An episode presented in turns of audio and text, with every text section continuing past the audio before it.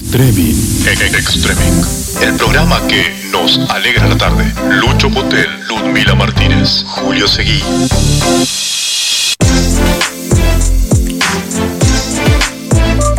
Iguan. Extreming.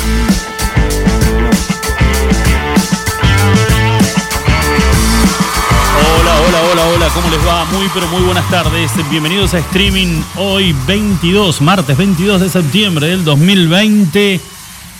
Bienvenidos a un nuevo programa, bienvenidos a la primavera. Yo ayer no pude saludarlos. Don Julito Seguí, ¿cómo le va? Muy buenas tardes. Bienvenido vos, Lucho, qué lindo tenerte de vuelta acá. ¿Estás bien? Estamos, ¿Sí? estamos, sí, después del el viernes. Estás caído, ¿no? Te- El, eh, el viernes es. Que vos sabés La que la, la ayer, lo dije. pasé, la pasé muy, muy complicado. La pasé muy complicado el domingo. Nada que ver con el tema de coronavirus, ¿eh? No, no Pues lo, lo- lo aclaraste. Bueno, no, no hacer cosa que no hace falta aclararlo tampoco. Y si lo tuvieses, bueno. no me quiera, no me quiera llevar ningún tipo de delivery a casa ni nada por el estilo. Pero me no, pasé por tu fue- casa y vi que la basura estaba con cintita roja y no entendía por qué, pero. No, no, no, no, pero fue. eh, creía y tenía este cierto temor de que se tratara del tema del oído medio, eh, al perder la estabilidad. ¿Económica? este, también, entre otras cosas. Eh, empezás a. me recordaba el caso de alguien muy cercano que, que tuvo que pasar un familiar por esa situación. Eh, el oído medio es lo que regula la estabilidad en el, en El cuerpo. claro. Y la verdad que el domingo no había manera de poder mantenerme en pie. Yo tampoco, juro- pero porque no me moví de la cama. y juro que no había tomado absolutamente nada, nada. Me había comportado como un duque. Pero bueno, por ahí capaz que era eso, la falta. Eh, puede ser. ¿Qué haces, Ludmi? ¿Cómo va? Claro, puede ser eso.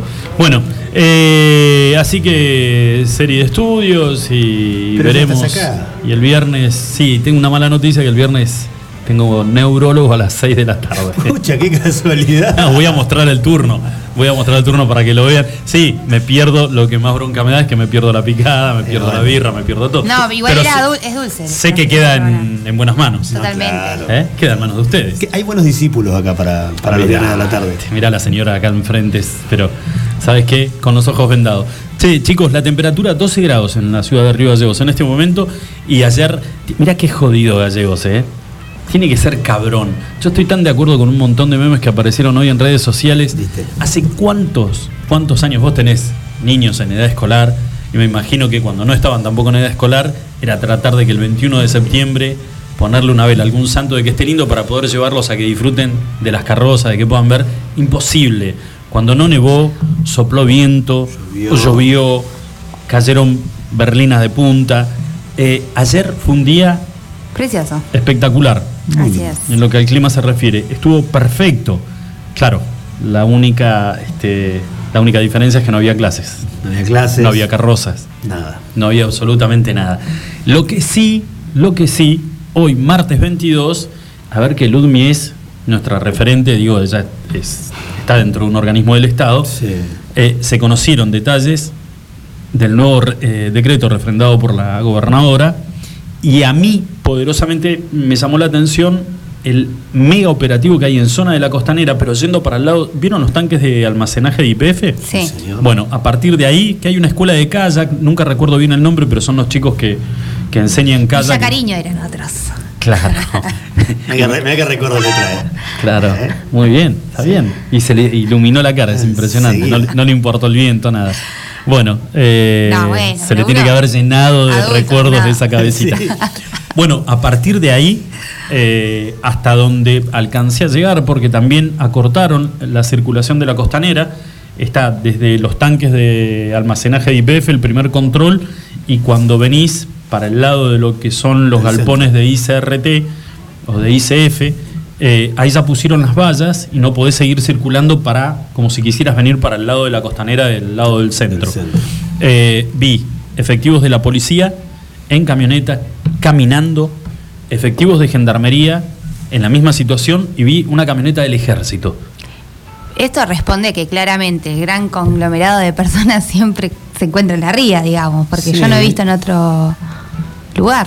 Por eso, pero le erraron de, digo, No, habría sí, que, habría sumarle, habría claro, que sumarle creo- a la data que es cuando está lindo. Claro, Sí, claro. Yo, por eso yo quería como justificar, digamos, el accionar. de Hoy con el viento no creo que haya habido mucha gente. A ver, no quedemos tampoco como no hay pastito que nos venga bien. No, bueno. Y que cuando no controlan, porque no controlan, y Claro, cuando nosotros están, estamos porque están. pidiendo control, inclusive desde Me el parece perfecto. Pero eh, sí tengo que decir de que es eh, llama poderosamente la atención. Y es más, ¿saben qué? Cuando encaré, salí de casa para encarar por la ría, para venir para acá, y empecé a ver móviles policiales y, y agentes con las pecheras, buscaba el palo. Yo dije, se pegaron un garrotazo en algún lado. Sí. Claro. Eh, las ambulancias o algo, algunos se mandó un moco. ¿Eh? ¿Te pareció raro Me ver, ver pareció- tanto juntos? Me, pa- me pareció raro, Sí. pero bueno, es parte de esto, ¿no? De lo que firmó la, del control un poco más estricto. Claro, lo que sí te digo, hoy ya no habían camas de terapia intensiva. Yo tengo una persona que conozco muy de cerca que su mamá está internada, una mujer muy adulta con COVID y no tiene lugar en terapia intensiva, por ejemplo. Eh, ayer justo leíamos el último parte, era el 91% de la ocupación de camas en terapia y evidentemente hoy ya, ¿Le puedo- ya estamos en esta de ¿qué hacemos? Bueno, ¿les puedo, Digamos. ¿les puedo confesar algo? Yo Confiese. sé, yo sé que los dos me pueden llegar a tildar de maricón y el que me está escuchando también, pero no me importa. ¿Que No me la- importa te de la mano? No, no, no me importa porque lo sentí. El domingo, cuando me empecé a sentir tan mal y que no le encontraba la, la vuelta, porque no era, yo he tenido alguna vez algún pico de presión, no, no sentía que no era presión, sentía que era algo raro que, que estaba pasando, que no me podía tener en pie. Eh, el gran miedo fue llamar a, a mi obra social, que me fueran a buscar y que no hubiera lugar al lugar eh, o que me estuviera pasando algo complicado. Es más, es psicológicamente te- se te empieza a descontrolar todo el organismo. Me sentía que tenía taquicardia, que tenía transpiración fría, estaba hecho un maricón Claro. al 500. Dije, bueno, acá voy eh, derecho, voy, de- miedo. voy derecho. Sí, lo que sí, lo primero que hice es ver si, o, o trataba de analizar si tenía algún síntoma de COVID. Claro. Y no, nada, ni un estornudo. O sea, venía por otro lado el tema. Venía- Pero podía ser algo complicado donde pudiera terminar internado en alguna clínica o en el Y hospital. chao, ibas a tener COVID también, digamos. Y, y también, bienvenido sea, me lo pegaba y era como Dios manda, no, imposible no irse de este 2020 sin haberte pegado Era el bicho. el- eh, claro, el cierre. Bueno, pero el tema era, eh, ¿y si no hay lugar? Y bueno, final- no. Y ocurrió. Eh, finalmente, eh, es una persona que, bueno, ya después detrás de. En off les voy a contar bien quién es. Eh, el tema es que es una señora muy grande, es un adulto mayor, digamos, esto, ¿no? Y no tiene lugar, no tiene lugar para ella, ¿entendés? En ninguno de los, porque tengo entendido que hay dos lugares que están habilitados, tanto Medisur como el hospital. Bueno, ninguno de los lu- lugares ya tiene espacio para que ella sea atendida, como un montón de gente que tuvo COVID y estuvo en terapia intensiva. ¿Y qué te dijeron los Nada, familiares? están- ¿Qué determinación se tomó para con ella? Ninguna, están pidiendo, pero no hay respuestas y están pidiendo una cadena de oración, básicamente. Porque no tienen para conectarle un respirador, o sea, digamos. ¿no? Esto, esto es lo que está pasando Ahora, hoy. hace una hora. Bueno, es. eh, a ver, en algún momento, yo no sé, sinceramente, si cuando todo esto comenzó, pensamos en algún momento estar jugando con estas cartas arriba de la mesa, donde no hubiera lugar. Pero ayer un poco cuando eh, charlábamos con Jerez, o no, eh, un poco él lo decía también, digamos, ¿no? Eh, esto iba a llegar, digo, ¿no? Porque estaba muy colapsado el sistema de salud, ¿no? Las medidas que están tomando hoy, por ejemplo, vos decís, bueno, sí, ahora está la policía, bueno, pero era antes, me parece, no sé. No soy epidemióloga, pero un poco el sentido común. Sí, no los, en- los encuentros se siguen dando y, a ver, sí me parece que eh, estaría bueno escuchar algún, alguna declaración que tenga que ver con un mea culpa. Son seis meses ya, ¿no? Eh, hemos visto que en distintas partes de, especialmente en provincia de Buenos Aires y en otras provincias con poblaciones con números importantes, se han armado eh, hospitales de campaña. Claramente. No, pero aparte que ellos tienen, a ver, ¿Qué pasó acá? El sector público y el privado se acondicionaron las- los, los dos rubros, digamos, ¿no? Eh, mucho antes inclusive de que sea el pico más alto de contagio. ¿Cuál Ah, era? Yo, vos hace, hace poco planteabas el- lo que se había eh, armado, que fue en qué lugar, que había... Yo, en el un- hispanoamericano. en el- perdón, hispano Julito, y, en un par de los gimnasios municipales habían hecho, lo, te- lo tenían armado. Pasa que cuando vieron que acá había habido seis casos durante los primeros tres meses o dos meses y medio de, de cuarentena en la pandemia y que ya no había más y que estuvimos más de 35 días sin que entrara un solo caso a la provincia, nos relajamos nosotros, se relajaron ellos, los controles no cuidaron, entonces dijeron, "No, acá no va a hacer falta, me parece, Claro. y, des- y desarmaron todo directamente. Pero Estaban la- por empezar a darle vía libre a todos La- los gimnasios. Pero, la Pero- pregunta, chicos, ¿qué se hizo? Con eso que se desarmó, Bueno, ¿qué pero, se hizo? A ver, más allá Porque, de a que ver, se arme la estructura, es como decía ayer Jerez, no hay profesionales que puedan atender Vamos, es la otra parte a, la- a importantísima. las personas que están en terapia intensiva. No tienen enfermeros, a ver, más allá de las cuestiones más prácticas y de infraestructura, quizás por decirlo de alguna manera, la realidad es que tampoco hay recurso humano, digamos, para paliar esas situaciones. Eh, están trabajando, él contaba ayer, están trabajando doble, triple turno algunos, ¿no? Eh, realmente hay un esfuerzo muy grande del personal de salud para poder, eh, nada, llevar adelante la atención a, a todos los enfermos, no solo a los de COVID, porque como explicaba él, a ver, sigue habiendo, no sé, politraumatismo, digamos, un montón de gente que hay que operarla, digo, eh, la gente le pasan cosas igual. Yo, seguro. El, no sé qué les pasa a ustedes cuando llegan a su casa. Bueno, eh, Ludmi tiene a, a sus hijos, tiene su familia, o sea que también eh, reparte el poco tiempo que por ahí le queda.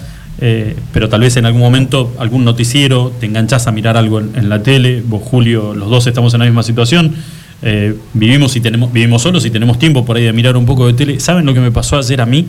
Llegar un momento de decir, apago la tele, pongo música porque todo lo que escucho es todo malo. Sí, no. Es a nivel, no estoy hablando a nivel general, a nivel, a nivel país. La economía está complicada, está muy complicada, la salud está complicada. Hay una interna política que vos decís, no es momento, todo el mundo lo está diciendo, no es momento. Te diría que lo que más me preocupa de todo es eso que están fogoneando, esa Claro, interna la, política. la cada vez más desestabilización del régimen democrático, básicamente. Eh, bueno, es, es muy loco porque decir, eh, nos estamos cayendo a pedazos y, y lo único que queremos es ver cómo podemos, podemos poner un ladrillo más para edificar poder, un poco más de poder que el que tiene el de al lado. Y, Mira, yo la, y el país se está yendo a la mierda. Miro cero. Pero obviamente que nosotros antes de venir acá, a la mañana tratamos de leer los diarios como para más o menos venir informados y comentar algunas noticias que hayamos leído. Y ya solo eso que te digo que es un pantallazo mínimo, ¿eh? del que tendría que hacer cualquier periodista o comunicador, que es leer toda la etapa de los diarios, todos los diarios. eh, ya es eso, te bajoneás, digo, y uno también viene a trabajar, yo voy a laburar a la otra oficina, tengo clases virtuales, digo, ¿no? Sí. Hay como una vida paralela frente a toda esta realidad que es súper caótica y que nosotros dentro de todos, con todos nuestros privilegios, más o menos la llevamos bastante bien, te digo. Bueno, y con esto de, eh, de que cierto sector del gobierno, en realidad el gobierno lo maneja a la cabeza y es el presidente de la nación quien, eh, mueve los hilos de, un gabinete. Pero ayer eh, se dio a conocer una nueva decisión, eh, un nuevo impuesto por parte, implementado por parte de la FIP, que afecta pura y exclusivamente al sector turístico. Hubieron rápidamente movilizaciones en, casi todo el país. Aquel lugar, por más pequeño que sea el atractivo turístico que tiene, quienes viven de ese atractivo turístico salieron a manifestarse y a pedir por favor que revean esta decisión. Es un nuevo impuesto sobre ya los impuestos que eh, están vigentes. Eh, la mayoría, yo diría, en esto que les dije que pasé gran tiempo haciendo zapping, mirando algunas noticias, Sí. el 90-95% de los que hablaron en cámara, ya sea cordobeses, marplatenses, gente de la costa atlántica, gente de la zona cordillerana de este país, todos coincidían con lo mismo. Y la frase era, si estábamos en el piso agonizando, nos acaban de meter un tiro de gracia en la nuca. Eh, afecta y mucho.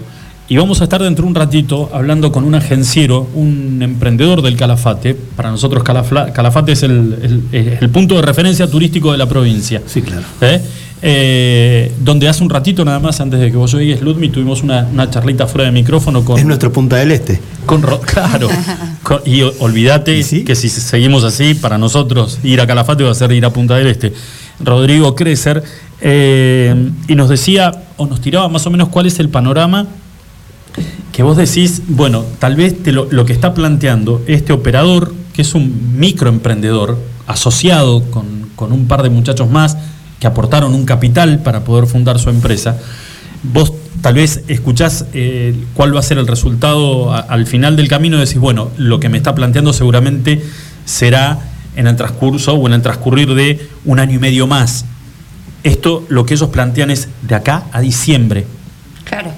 nos fundimos. Y no solamente que nos fundimos y tenemos que cerrar, quedamos fundidos y endeudados.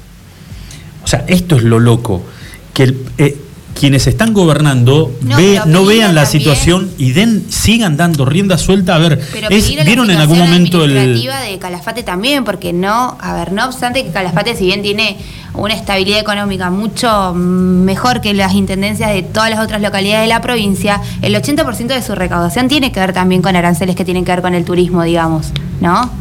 A ver. Tiene que ver con el turismo, pero la vida útil de Calafate son siete meses, ocho meses, donde va la temporada de septiembre escuchen, a abril. eh, Rodrigo nos está escuchando, ahora antes de salir a- al aire, pero me acaba de mandar este mensaje. Me dice, eh, te voy a dar un ejemplo, un solo ejemplo. Pasaje a Miami con American Airlines a partir del 20 de, mayo, de marzo del 2021, por una semana. O sea, el pasaje abierto por una semana. La tarifa base es de 37.683 pesos. Eso es lo que te sale el pasaje. A eso hay que ponerle el impuesto país del 30%, lo cual debes sumarle 11.304 pesos más. A eso, el nuevo impuesto, que es el de percepción del 35%, lo cual le tenés que sumar 13.189 pesos más. A eso, además, le tenés que sumar el DNT del 7%, que son 2.638 pesos más, y a su vez sumarle las tasas más otros impuestos aeroportuarios que tienen que ver con 7.629 pesos. La suma total de los impuestos es de 34.760 pesos. Total, el pasaje, 72.500 mangos.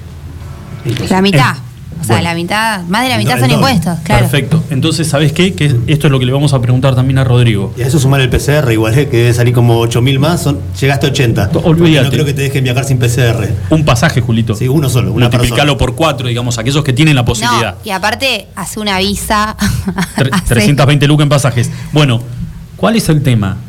Nosotros del otro lado de la cordillera tenemos agencias de turismo desde Chile con una política totalmente distinta. Y vas a saber uno si no tiene mucho que ver que Piñera haya sido en su momento el gran accionista de LAN y que la tenga muy clara con el No, y tema. también tiene una estructura de- comercial mucho más Perfecto. abierta. Pero ¿qué es lo que están haciendo? Los agencieros están ofertando para este lado, para Argentina, Claro. la posibilidad de viajar vía Chile, porque vos toda esta carga impositiva que nos acaba recién de eh, enumerar Rodrigo, no la tenés en Chile.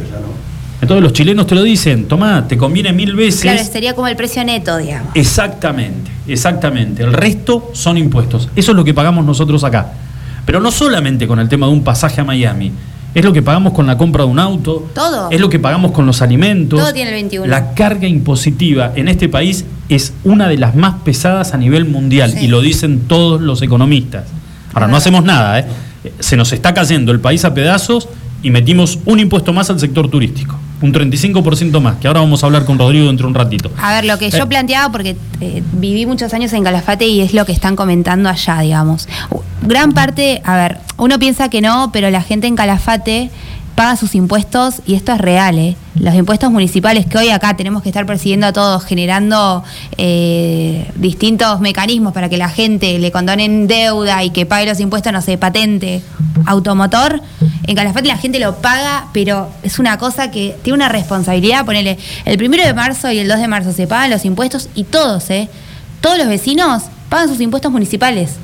Todo barrido, o sea, todo lo que nosotros también tenemos que pagar acá. Lo que están planteando es, bueno, mucho que de las recaudaciones por impuestos tiene que ver también para el municipio con el, el- la actividad, actividad turística, turística en obviamente. sí, pragmática, praxis, digamos, objetiva. Sí. Si no están funcionando, el, el municipio tampoco está recaudando el mismo dinero. Ludmi, eh, Hoy salió las multas, el- el- la intendencia de Belloni, hoy, ayer en realidad, cuando salió el decreto, paralelamente salió el anuncio de cuáles iban a ser las multas en dinero por cada violación que esté tipificada en los decretos en realidad, ¿no? En, en valor económico. Sí, aquel digamos. que viole la cuarentena.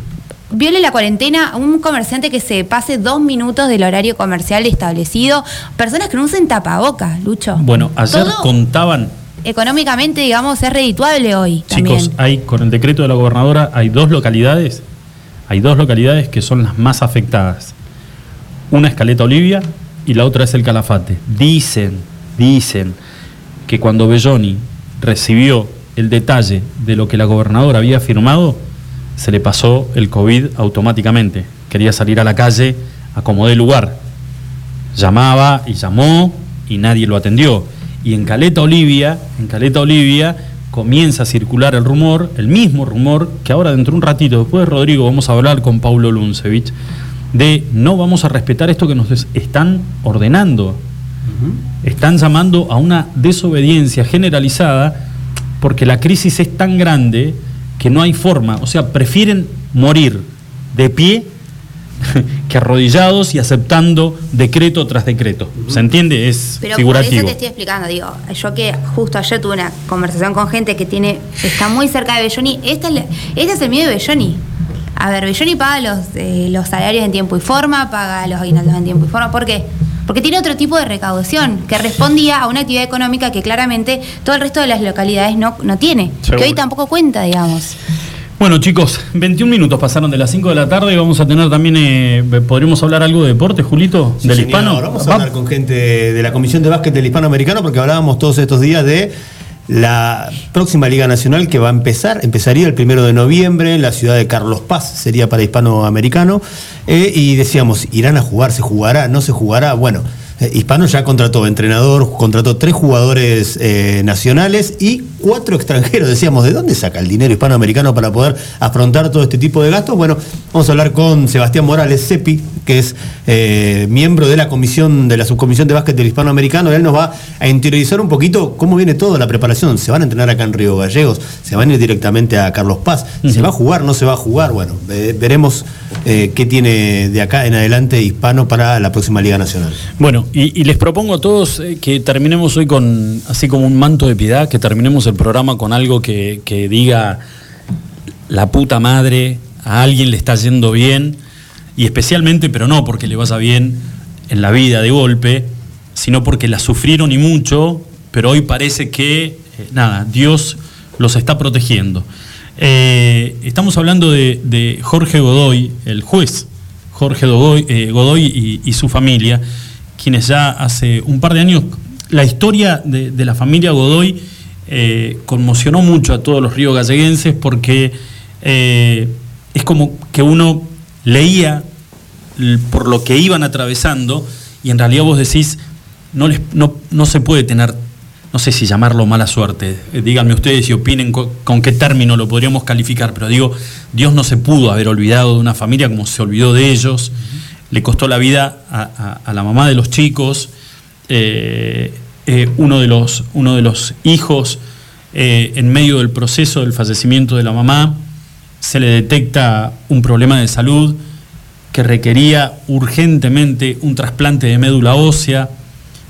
No terminaron de reponerse del fallecimiento de la madre, que Valentín tuvo que someterse a ese trasplante, que gracias a Dios se consiguió la médula para poder ser trasplantado. Tuvo una evolución muy complicada.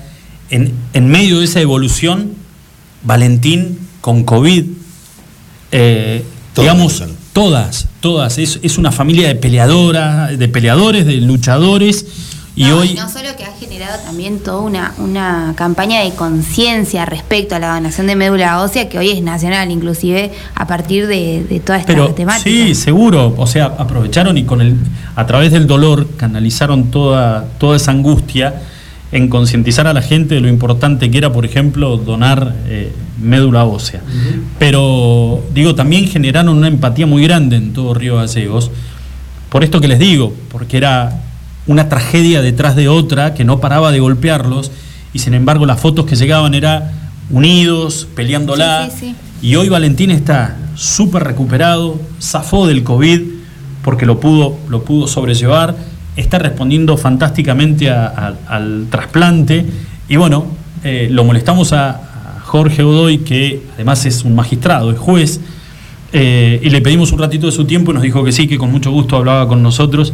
Así que bueno, queremos por lo menos este, Una buena. irnos con una buena y me parece que son como un ejemplo también de, de pelea y de lucha que vale la pena en este momento, eh, nada, ponerlos como ejemplo.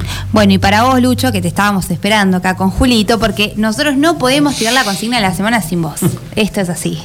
No, no.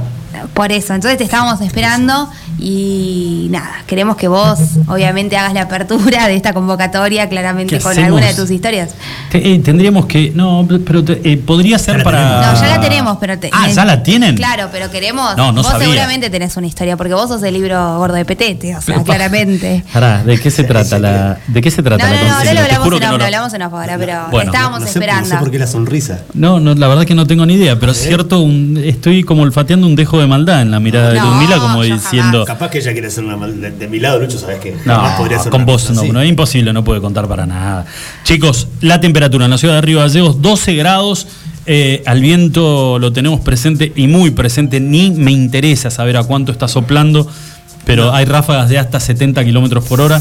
Igual creo que esto es eh, un poquito atrasado y que ahora ha bajado un poco la intensidad del viento. Eh, igual nos agarró a garrotazos toda la bendita mañana.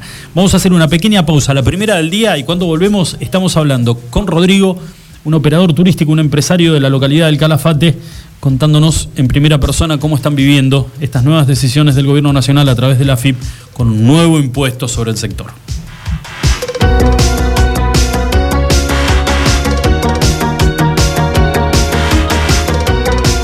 Escuchando.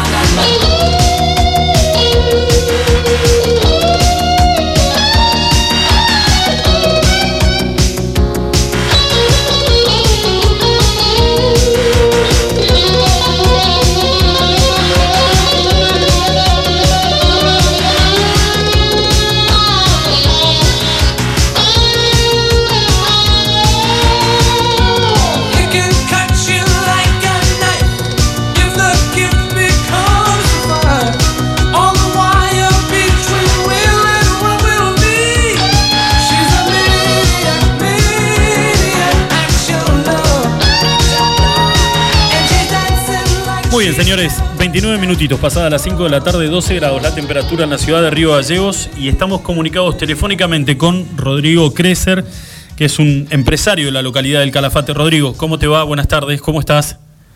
Buenas tardes, Lucho. Saludos a toda tu audiencia. Bueno, gracias, muy amable por atendernos, Rodrigo.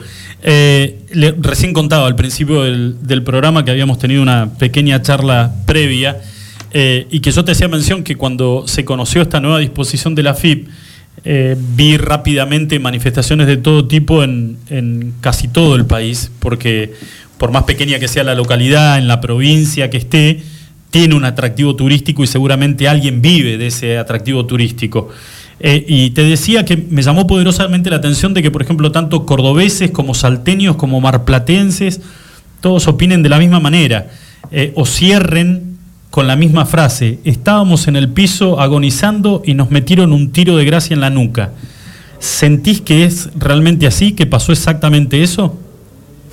Sí, pasó eso porque si bien es el mismo negocio, porque somos operadores, nosotros somos operadores receptivos, no emisivos, no tenemos ese problema porque en realidad estamos pensando en, recibir gente, ¿sí? Pero ahora vos tenés un pasaje que una tarifa base era de 38 mil pesos Sí. y ahora tenés el impuesto país del 30%, tenés la percepción del 35%, tasas y otros impuestos y estás en 73 mil pesos. Así la gente no va a salir. No, ya antes era caro, ahora va a ser imposible. Va a ser muy complicado, más todos los recargos que te dan en el exterior. En realidad esto fue la gota que rebalsó el vaso, porque a, a nivel receptivo local, en Santa Cruz, Sí. nosotros estamos desde marzo sin medidas, esperando. Salió, salieron los ATP. Los ATP en realidad no están cobrando todas las empresas. No representa el 50% del, del sueldo. Los, em- los, los, los empleados de temporada no estaban incluidos. Y ese es un problema con el, con el que nos encontramos nosotros ahora.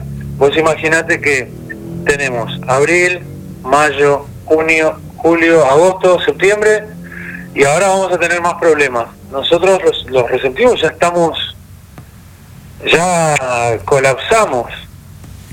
Nosotros no tuvimos las medidas necesarias por parte del gobierno. El negocio no sé cómo fue tomado. Los apoyos que llegaron siempre llegaron tarde, desprolijos. Eh, anunciaban que nos daban algo y cuando se llevaba a cabo pasaban 60 días y si tenías el ATP ya no podías recibir a otra otro beneficio. Claro. Nosotros hoy muchos, mu- yo por mí, ya no podemos afrontar los costosos alquileres, los gastos que tenemos de luz, gas, los sueldos, el otro 50% de los sueldos. Eh, ahora se vienen los aguinaldos, estamos, yo estamos en septiembre, pero en dos meses más, tres, ya hay aguinaldo de vuelta. Muchas empresas ya vienen atrasadas. Nosotros, en Calafate, la sociedad tiene que entender que nosotros dependemos netamente del turismo y es, y es muy fundamental que los dueños de la lapicera empiecen a hacer cosas que realmente sean concretas. No tenemos nada. Cualquier cosa que se dice hoy se empieza a ver el tema de los protocolos. No se unifican, no reaccionan con eso. No unifican los protocolos. El, restaurante, el gastronómico sabe qué tiene que hacer. El hotelero también sabe qué tiene que hacer. Los receptivos sabemos. El transporte sabe.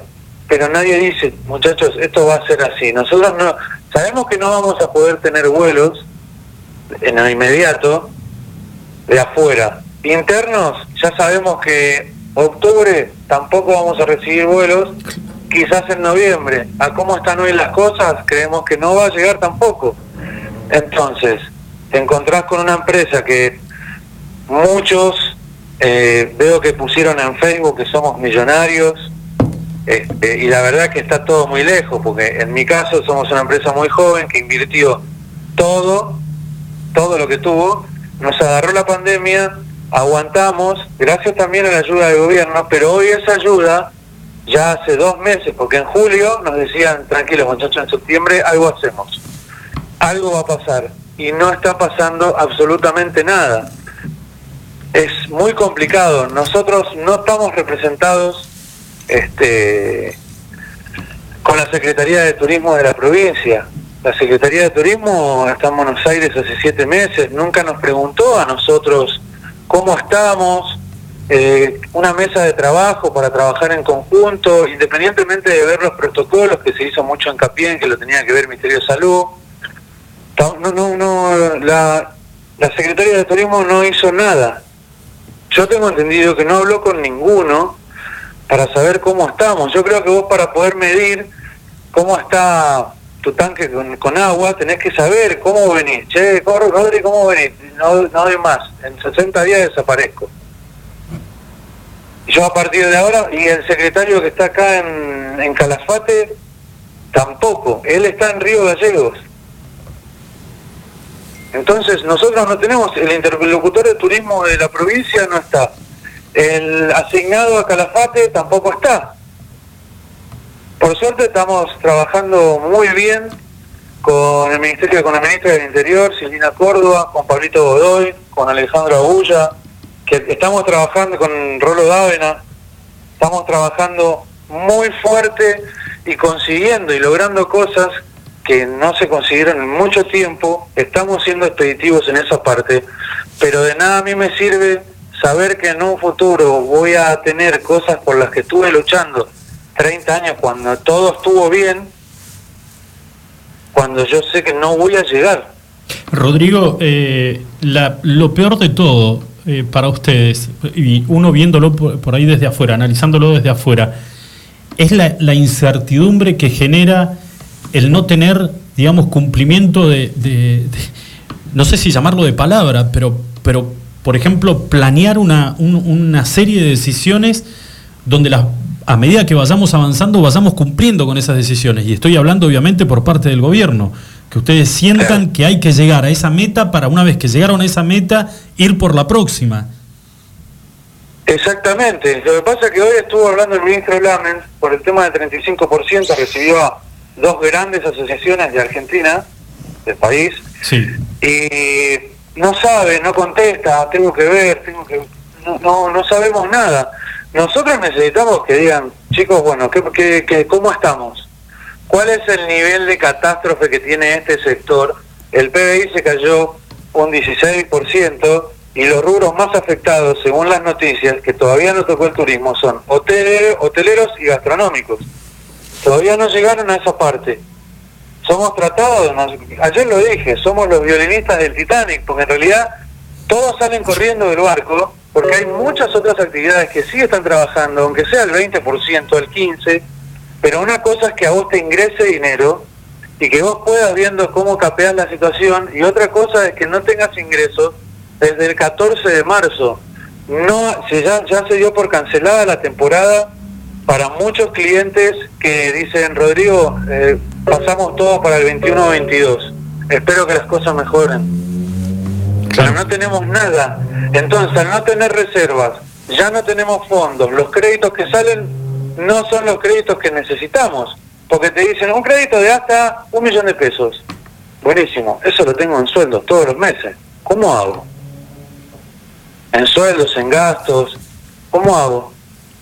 Rodrigo, Nadie nos está ayudando y en definitiva, en mi caso voy a tener que vender un colectivo por mes para afrontar los gastos. Voy a terminar en marzo 100 vehículos, en abril no voy a poder pagar sueldos y voy a cerrar. y chau Esto sueño. Escu- escúchame, Rodrigo, eh, nos- yo decía, hacía mención al, al inicio del programa, de que han comenzado a aparecer en redes sociales ofertas de paquetes eh, que son agencias de turismo eh, chilenas que marcan la diferencia, tentando obviamente al, turista argentino, aquel obviamente y apostando a que a enero, febrero eh, las fronteras estén abiertas, pero tentando al turismo argentino con el tema de la diferencia impositiva de un lado y otro de la cordillera.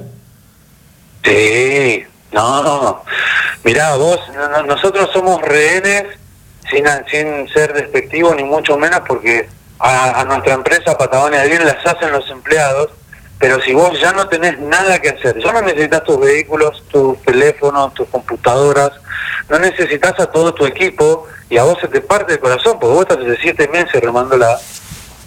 Y en Chile, sin embargo, al empresario le dicen, bueno, eh, ponelos cesantes, ellos van a recibir un fondo de desempleo y cuando esto active, y toma, acá tenés 5 mil dólares para ver qué haces con una tasa del 1 anual, anual, Sí. y después vemos qué otro crédito te damos. Chile es mucho más seductor mira, eh, cambiando de tema, el transporte no estuvo nunca grabado con el IVA y acá estamos grabados al 10,5 que lo hizo Caballo. Dijo que era temporal. En Chile no están grabados. Los chilenos hoy son muchísimo más competitivos que nosotros y si bien activaron por Torres del Paine y lo tuvieron que cerrar, hicieron el intento.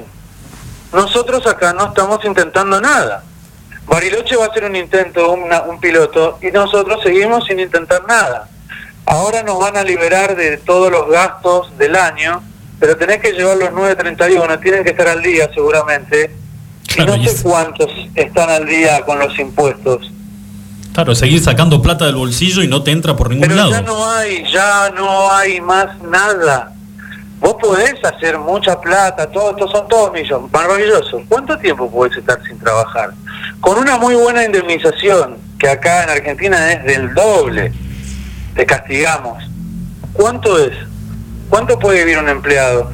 Para patentar un vehículo, 400 mil pesos es algo que vas a dar trabajo. Te castigamos cobrándote 400 mil pesos y apenas te sube alguien ya tenés... Todo es conflictivo y desalentador. Nos hace pensar a muchos, en mi caso, en, en ver qué, a qué otro lugar del mundo podemos ir. Porque haber dejado 17 años en la cancha e irme endeudado con posibles juicios laborales, Decir que con mis proveedores está todo perfecto porque se les cumplió a todos, pero es insostenible. Nosotros no podemos más, eh, ya, ya está. Necesitamos que nos ayuden de inmediato. En un abrir y cerrar de ojos ya vamos a estar con noviembre. Sí, cuando la, tempera- la, la temporada tendría que estar eh, ya Nos iniciado. es nuestra culpa. Claro, la fase 1. No me jodas. Esto es terrible. Escúchame, Rodrigo, eh, la temporada tendría que haber iniciado. Eh, ¿Hay por ahí dando vueltas algún número con respecto a ya la cantidad de gente que se ha quedado sin trabajo? O sea, mirá de lo que estamos hablando, ¿no? Tendría que haber arrancado la, No la sé, tem- no sé en el Calafate. Según una estadística que se, hizo ayer, 1.100 agencias de viajes cerraron. Ujú. Son 1.100 empresas que no van a volver. Hay otro estudio que se está haciendo que dice que más del 30% de la hotelería tampoco va a poder volver, porque no todos son, no todos llegaron a tener la prolijidad y tener 10 años de buenas temporadas como para aguantar, como dicen muchos, dos años. Otros, que éramos muy chiquitos y fuimos volviéndonos grandes y cada vez más grandes, invertimos cada vez más dinero y íbamos viendo que nosotros en Calafate teníamos un abril impresionante, hasta un 40% más que en enero. Eso quiere decir que la localidad estaba trabajando muy bien, porque no es solo nosotros, todos estaban trabajando bien. Marzo fue flojo, abril venía, en nuestro caso, full. Entonces uno va jugando, porque uno es comerciante, vas viendo, che, esto lo muerto acá, ¿verdad? Hiciste una compra, pasó lo de la pandemia y te quedaste en bola. Perdón por, por No, el- no, no, no, no, no, no, es así. Es como una charla de café. Es así, tal cual. Eh, Rodrigo, eh, te queremos agradecer enormemente por estos minutitos de tu tiempo eh, y a pesar del- de la incertidumbre y calculo yo de la angustia de no saber eh, qué, es lo que, qué es lo que pasa ni siquiera en el día a día, ¿no? Porque hoy te vas a ir a dormir, pero mañana no tenés idea que, con qué te pueden sorprender, mal sorprender. Entiendo que el gobierno todos los días vos los ves en la cara de nuestros dirigentes que están destruidos, pero en siete meses no me pudiste prestar atención un poquitito, porque y todo lo que hiciste cuando llega, no llega, no, por eso te digo que es muy importante que nosotros nos sentemos con el secretario de Turismo de la provincia y empecemos a ver de qué manera vamos a resolver esto y de qué manera vamos a salir todos juntos de la mano de todos estos eh, problemas terribles que estamos teniendo como nación. Seguro.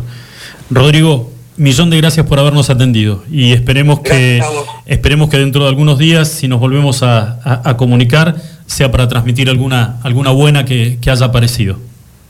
Que Dios te oiga, que así sea y que la próxima vez sea una charla con por lo menos dos o tres novedades interesantes para el sector. Así va a ser. Abrazo grande, Rodrigo. Suerte. Hasta luego, gracias. Chau, chau. Eh, bueno, dos cositas. Mm, Me llama la atención, yo no lo sabía, pero que la, secretaria de Turismo esté en Buenos Aires y que no esté en Calafate, eh, no esté en Gallegos. Eh, debe- calculo yo que la debe haber sorprendido la pandemia en, en Buenos Aires, pero también así como hay funcionarios que fueron y volvieron de, de Buenos Aires, pudo, podría haber venido en algún momento. Unos cuantos vuelos de repatriados. Eh, además, No, pero ella no, no sé si tiene domicilio acá. es eh, Son de Pesiza. esos que- Es claro. El apellido, ¿no? Ellos son los Eh. que volvieron ahora, hace poco, digamos. Claro. Convengamos, ¿no? O sea, te repatrian si vos sos de acá, digamos, si tu domicilio dice que vivís en Río Gallegos. Si es funcionaria Claro, provincial, quiero pensar de pero lo que voy, domicilio acá. obviamente, sí, sí, tal cual. Pero bueno, no, eh, a ver, eh, Julito, la cara, Claro. la cara de Ludmila es la misma que la mía. Eh, no, no, lo que debe ser es, Sí, sí, ¿eh? sí. tranquilamente, pero puede Capaz ser que que la señora puede ya. ser, o por ahí capaz que tenga algún problema de salud, Dios no Claro. quiera, o por ahí prefirió que la pandemia este, y, y la cuarentena seguramente la iba a poder vivir de una manera mejor en, en- en Buenos Aires y no acá. Bueno, eh, ya sabemos cómo están las cosas en- en Calafate, pero bueno, la verdad que también la última vez que tuvimos una charla con Pablo Luncevich, a quien tenemos en línea en este momento, que representa hoteleros y gas- y gastronómicos de Río Gallegos. Pablo, ¿cómo te va? Buenas tardes. Hola, ¿qué tal, Lucho? ¿Cómo estás? Un saludo grande para vos y para toda la audiencia. Eh, gracias por atendernos, Paulo. Bueno, decía que la última vez que hablamos eh, es, es imposible poder eh, tirar una buena. Y lamentablemente con lo que ayer trascendió de esta, de, este- de esta nueva disposición de AFIP, pone al sector eh, turístico y calculo yo que el gastronómico y al hotelero en la misma, cali- en la misma situación, eh, una mucho más complicada aún de, de lo que hace unos días atrás. Eh, sí, realmente, bueno, todo lo que lo que va afectando y, y complicando la, la actividad turística termina afectando también el movimiento hotelero y gastronómico, que, que- que es una parte muy importante, casi fundamental este, de, la, de la actividad turística. Así que, este, obviamente, eh, como bien decís, o sea, venimos este, tratando de surfear este, malas noticias y tratar de, ir acomodándonos como podemos en un escenario que es extremadamente complejo y que es muy difícil este, poder este, eh, andar analizando día a día, pues pareciera como que cada vez se empeñan más en hacernos un poquito más difícil en vez de, de facilitar un poco las cosas, ¿no? Seguro. Eh, Pablo, eh, hablábamos la semana pasada por el tema de los horarios de los deliveries acá en Río Gallegos. eh, de la, te llamamos por el día que fue la gran manifestación, la caravana que en la ciudad capital, más de 150 autos marcharon eh, pidiendo la extensión horaria como mínimo, ¿no? Para los locales gastronómicos. Esperaban que con el día de ayer, con el nuevo decreto que sacaba el gobierno provincial, se iba a extender y eso no pasó. ¿Cómo lo tomó el sector? El sector quedó muy golpeado, o sea, realmente fue una desilusión enorme por parte de- del sector este haber este, visto a, a partir de la firma del decreto, del decreto de que no, no había sido tenido en cuenta este, el planteo que había hecho, sobre todo teniendo en cuenta de que eh, lo del delivery era este, una cuestión que entendíamos que era menor porque no afecta en nada este, la planificación ni el normal desarrollo de las este, de los aspectos que tienen que ver con el desarrollo de la- del control de la pandemia por parte de- del área de salud, ni del área de seguridad, ni de cualquiera de las áreas, con lo cual entendíamos que, que eso iba a ser posible, realmente no lo fue. En el sector generó un- una desazón enorme eh, y una, una situación muy compleja que estuvimos este, tratando de administrar entre ayer y hoy. Y bueno, y hoy este, hemos recibido una comunicación, porque nos hemos reunido con, con el intendente y bueno, y, estamos ahí terminando de evaluar este, alguna este, situación que nos permita este, quizás este, poder eh, dentro de muy pronto este, poder este, evaluar la inclusión del, del delivery. No lo, no lo quiero dar como un hecho porque quiero esperar que, que realmente esté esté eh, concretado, digamos, este, porque eh, siempre ya nos ha pasado varias veces de que hemos avanzado en situaciones que después nos han confirmado, pero este, bueno, ya hemos tenido este, una- un compromiso por parte del- del intendente de, de resolver la cuestión del delivery para eh, eh, casi en lo inmediato. Está terminando de ajustar los detalles con, con, la provincia y con sus áreas pertinentes, pero estaríamos en, posibilidades de que se revea en, el cortísimo plazo este, la, situación del, del delivery, eh, al menos este, quizás no en el horario que teníamos nosotros, pero quizás de una forma paulatina, como para ir este, acercándonos a lo que planteábamos y generar un esquema de apertura este, escalonado que nos permita proyectar y programar las cosas que es un poco lo que estábamos pidiendo, o sea, armar una mesa que nos permita realmente proyectar y ordenar este, el, día de mañana o el día a día de la actividad para, para que realmente tengamos un horizonte y que no sea siempre un escenario tan, tan pálido y tan negro que estamos gestionando y administrando. Eh, De hecho, el gobierno municipal siempre fue partidario, tengo entendido yo, de eh, la apertura de los locales gastronómicos. No solamente extender el horario del delivery, sino tratar de abrir los locales, los restaurantes, los bares, las confiterías. Eh, sí, así es. Este, de hecho, bueno, este, en esa mesa de trabajo nos están pidiendo que, que elaboremos alguna propuesta este, basada en los protocolos que ya teníamos, pero como para poder este, establecer este, quizás para el próximo escenario, o sea, para dentro de, de, de 15 20 días, este, poder evaluar la posibilidad de la apertura de los, de los salones.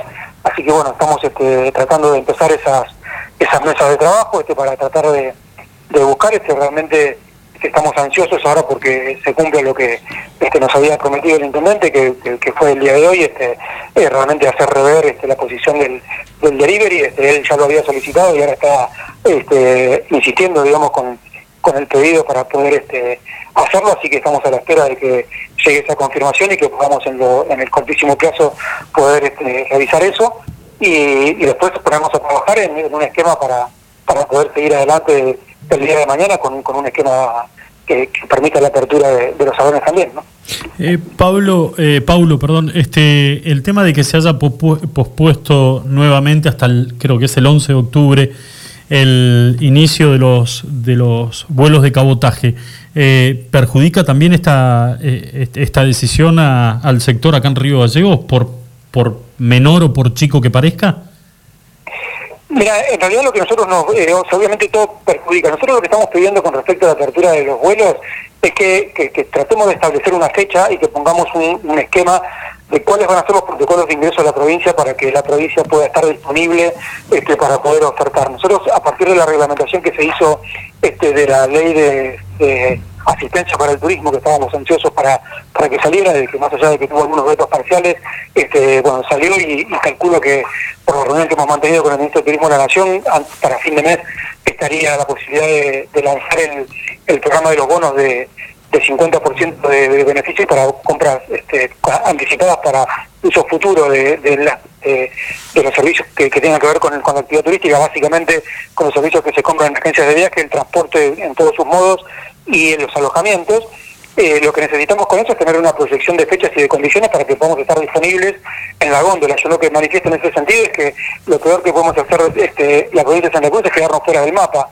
Este, realmente cuando todas las, este, las provincias están tratando de, de- de incor- de- de incorporarse al mapa del turismo y poder aprovechar la preventa y los beneficios que se están dando a partir de las normas que se fueron estableciendo, este, nosotros no tenemos un horizonte y en ese sentido hay que tratar de darlo porque nadie va a hacer una compra este, en el aire, digamos, ¿no? O sea, nosotros tenemos que tratar de, establecer este, algunas condiciones y en ese punto nosotros lo que decimos es que no necesariamente esas condiciones tienen que ser este, ultra accesibles, o sea, quizás podamos establecer de que de- desde octubre hasta diciembre la gente cuando ingrese tenga que hacerse un hisopado, que tenga que hacer un aislamiento. Este, en realidad tenemos que establecer cuáles son las condiciones que, que vamos a poner para el ingreso de la provincia, pero lo que no podemos decir es que es que no va a haber condiciones de acceso y que la provincia va a estar cerrada. Ahora- creo que deberíamos... Sí, No, que ahora, Paulo, habiendo transcurrido ya seis meses, ¿son cosas que ya no tendrían que estar claras? Digo, no, no, no, no tendrían que haberse tomado medidas ya conociendo cuál es el, hablando, digamos, el, el- en, criollo, conociendo el campo de batalla. ¿Ya no, no, no serían medidas que tendrían que haber sido tomadas ya?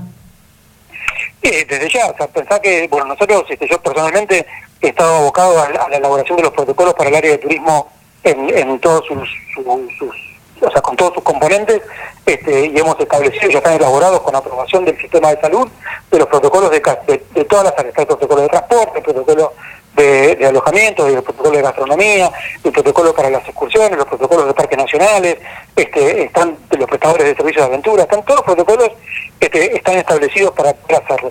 Lo único que faltaba era que se determine cuáles van a ser las condiciones de ingreso a la provincia, nada más, que era una cosa que entendíamos que era básica, digamos, ¿no?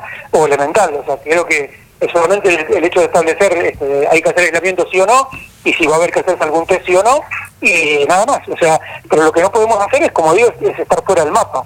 Creo que nosotros lo que tenemos que buscar es la posibilidad y la alternativa para poder estar dentro de, de- del, del mundo del turismo, para poder este, hacerlo este, de la manera que, que- que- que todo el mundo lo hace, digamos, no, no estando fuera del, del circuito, sino incorporándonos.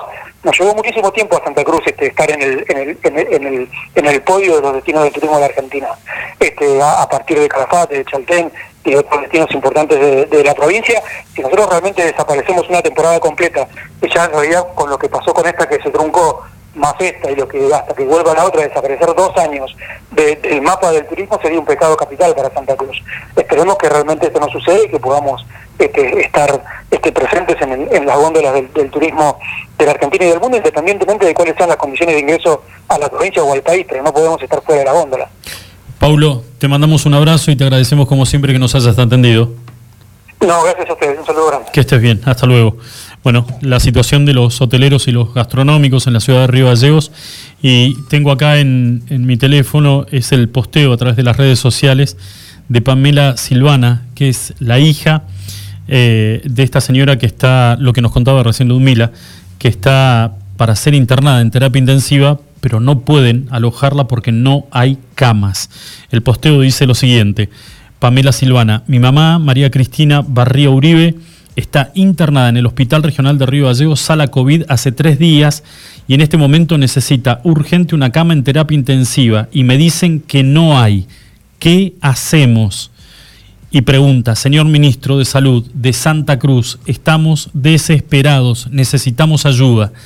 Esto es lo que posteó Pamela Silvana, la hija de esta señora, que está necesitando una, capia- una cama en terapia intensiva para ser internada, pero que no hay lugar, le dijeron que en terapia no hay lugar para ella. No, y están pidiendo claramente a las autoridades que se pronuncien, digamos que el Ministerio de Salud en realidad no solo que les diga que no, sino que busquen una manera, digamos. A ver, eh, me parece tenemos, que esta situación... tenemos, eh, Estamos eh, tratando de no, comunicarnos. si, hay, si, si ella está por COVID o por otra dolencia.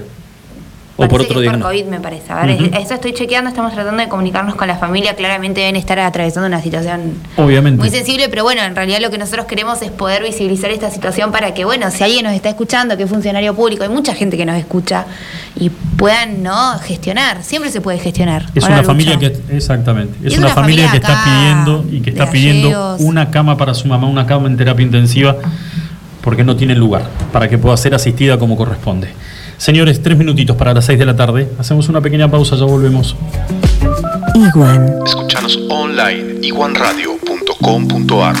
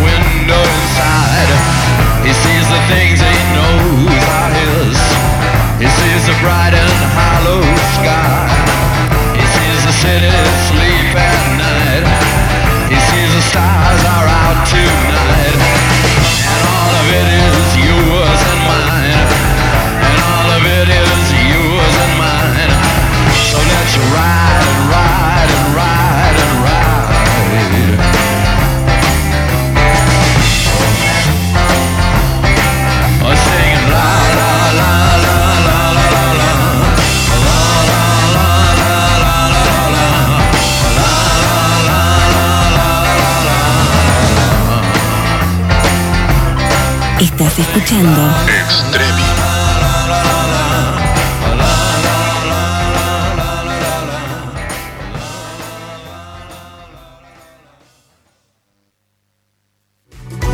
Nuestro patio de comidas es MoMA. Todos los días disfruta de las ensaladas y del menú de como antes. Vení por los helados de Tito, las delicias de nuestro café Balcarce y las más ricas pizzas y empanadas de Franci Pepone. En MoMA encontrá la auténtica hamburguesa patagónica de búfalo. Tenemos delivery takeaway. Haz tu pedido al 02966 53 66 35. MoMA, calidad de familia. España y Alberdi. Iguan. Escuchanos online iguanradio.com.ar.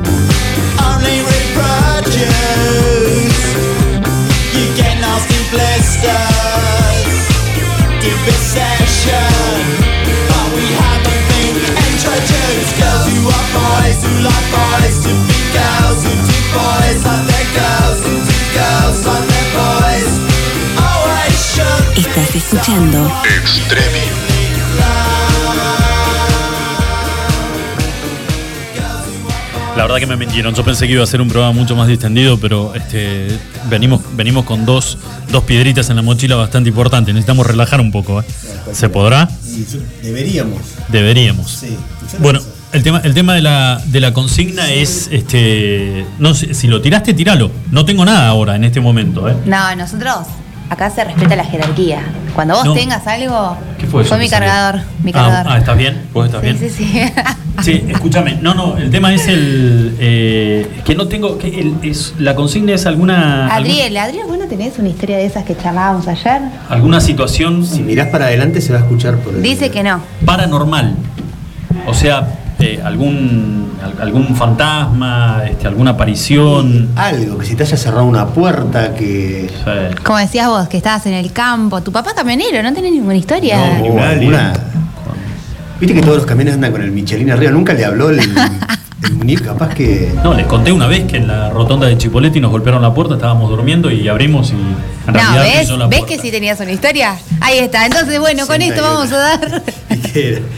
¿Quién primero? pie a la apertura de nuestra consigna de esta semana. Que el premio de dónde es, Pero Julito? No, ahora lo vas a contar. El premio de- del Minimar que el gringo está desesperado por Claro, entregar. que hagamos premio- el sorteo. sí, el, el premio de Habana y de Franui. Y la gente de Minimarket de Moyano 158 que todos los viernes nos acompaña para esta consigna. Eh, ¿Cómo era, Lucho?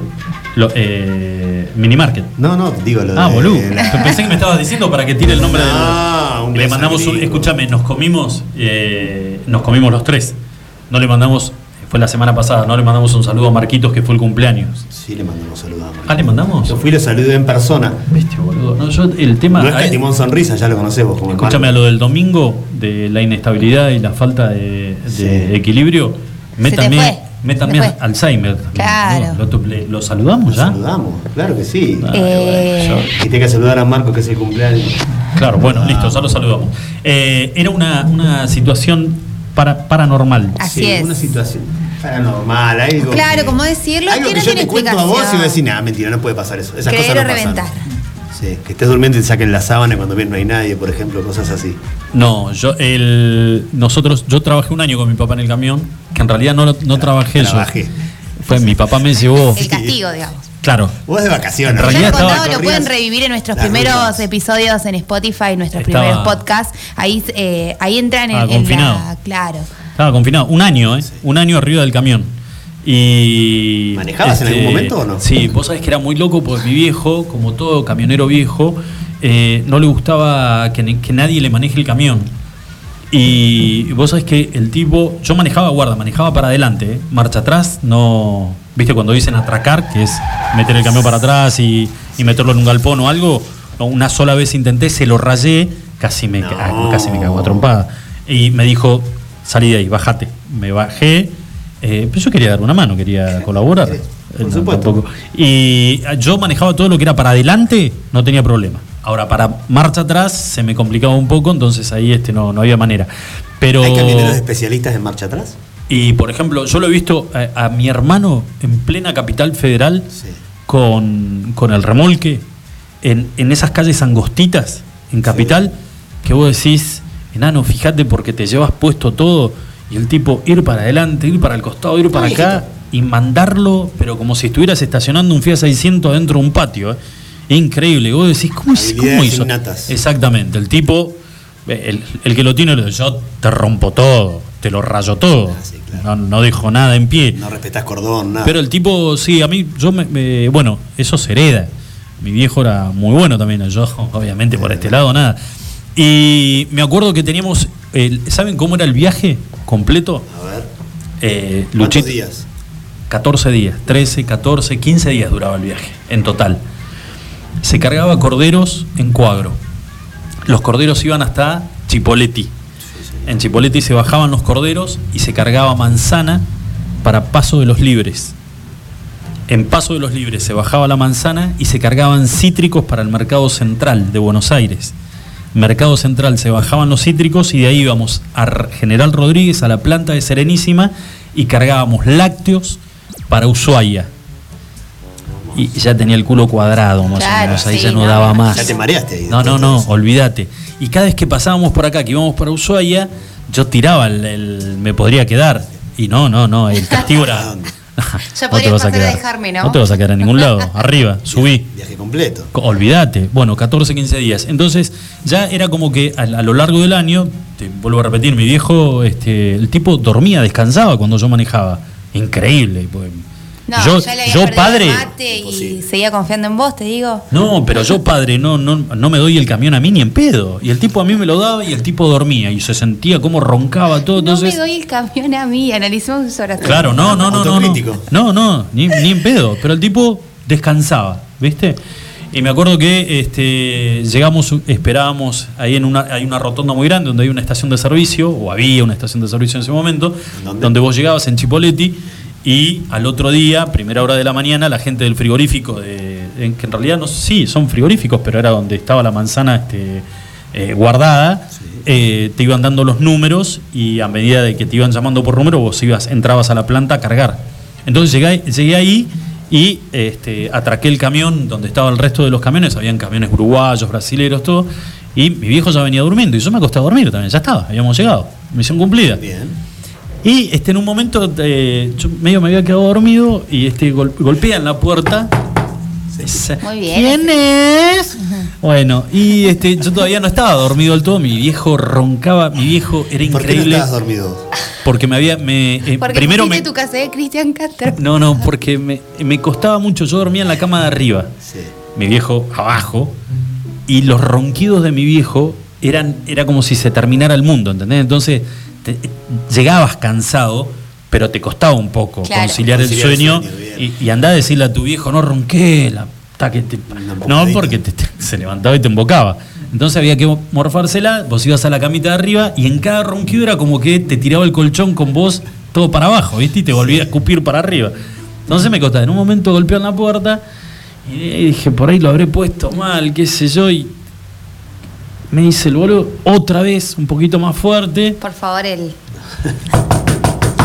Ay, qué miedo. Me bajo, calzon, No. calzoncillito, Sí. slip, Slip. apretado. Ay, Dios Sí. mío, qué horror. Abro la puerta y era una rotonda que era muy famosa. Yo no, no sa- no lo sabía eso, pero que este, de noche trabajaban, este, trabajaban las chicas. Gente, chicas de la noche. Trabajaban las chicas Pucha, yo pensé. y trabajaban, pero para Ludmila, acá va la otra parte. Y trabajaban chicas y, eh, y transexuales. Y los primos. y chicas transexuales. La que había golpeado la puerta era, y no, eh, era una chica una transexual y que no me dio tiempo a nadie y me dijo, hola papi, hizo dos saltos y se subió en la butaca del camión Ajá. Y a mí no me daban las manos para, primero para ¿Quería que mi viejo... está, ¿Sí o no te dijo? No, no, primero para que mi viejo no se despierte y vea la escena, yo en calzoncillo, con una chica sentada con un Ya conocía que si se subió de derecho, ya conocía. Yo creo que sí. O sea, es que nunca me lo dijo ¿Eh? mi hijo, se lo llevó a la tumba. Se hizo dejó de roncar, pero se hizo el dormido. Bueno, cuando, cuando se despertó, Sí. no solo la bajó a la chica, yo pensé que me bajaba a mí también. Que me bajaba a mí también. Lo único que te faltaba, vos, la puta que nos parió. Mirá cuando se entere tu madre. No, no, pero sí. Qué buchón. Sí, no, un botonazo, dale, gordo. Me preguntó por vos. no Primero preguntó por vos, claro. Dijo, Dijo, que, dijo que venía a ¿qué cobrar, que venía a cobrar una cuentita que estaba ¿Qué pendiente. ¿Qué te haces, boludo? Bueno, eh, esa es, si No, quieren, bueno, mi experiencia no, no, es. Paranormal. Claramente no, no responde a A la premisa que queremos instalar para el concurso. No da, no da los de que parámetros. No era eso, lo que ver esa clase de Bueno, paranormalidad. está, está bien, confieso. eh, Le invité unos mates y tomamos los tres unos mates ahí en el camión. Eh, No, era algo así más como si te pasó algo que no pudiste explicar. ¿Nunca te pasó vos que eras oriundo de ir a Punta Arenas, pasar por ese lugarcito? Eh, no, sí vi historias, pero no, a mí nunca me pasó nada Algo con eso. así, pero no te da como escalofríos pasar por ahí. Yo conté mi único viaje a Chile con mi amigo Nico Geda, que le mando un beso grande, que más vale que esté escuchando, de ver ese lugar y que me cause como mucho miedo, te digo. Que, te- que dicen Sí. que si te bajás, te sacas una foto por ahí en alguna aparece Claro, una mañana voy a traer una columna, voy a hacer una columna sobre ese lugar.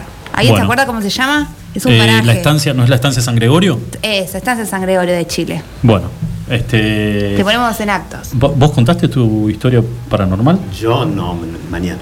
Mañana. Sí. Pero, o sea que el único boludo fui yo. Sí, ya- No, vos abrís la sección, no es que el único boludo Claro. sos vos. Y, Pero nada y claramente no estarías vos- entendiendo. Vos cuál es abrís la sección, vos. Bueno, era para anormal. Sí, sí, Era- nada, nada que ver con algo paranormal, pero bueno. No era normal lo que, que te- lo que, su- No, bueno, lo que no, subió. no, no, no, no, listo, listo. Bueno, no, listo, pasemos al otro, por favor. No queremos pormenores. No, no, no, por favor. No, no, ni tampoco los voy a repetir. ¿Vamos a ir a temas más serios? no? Obviamente, hablemos de deportes. Hablemos de deportes, decíamos, estuvimos hablando la semana pasada y todos estos días también, de lo que va a ser la participación de Hispanoamericano en la Liga Nacional de Básquetbol, si no me equivoco, la quinta temporada de Hispanoamericano en la Liga Nacional de Básquetbol.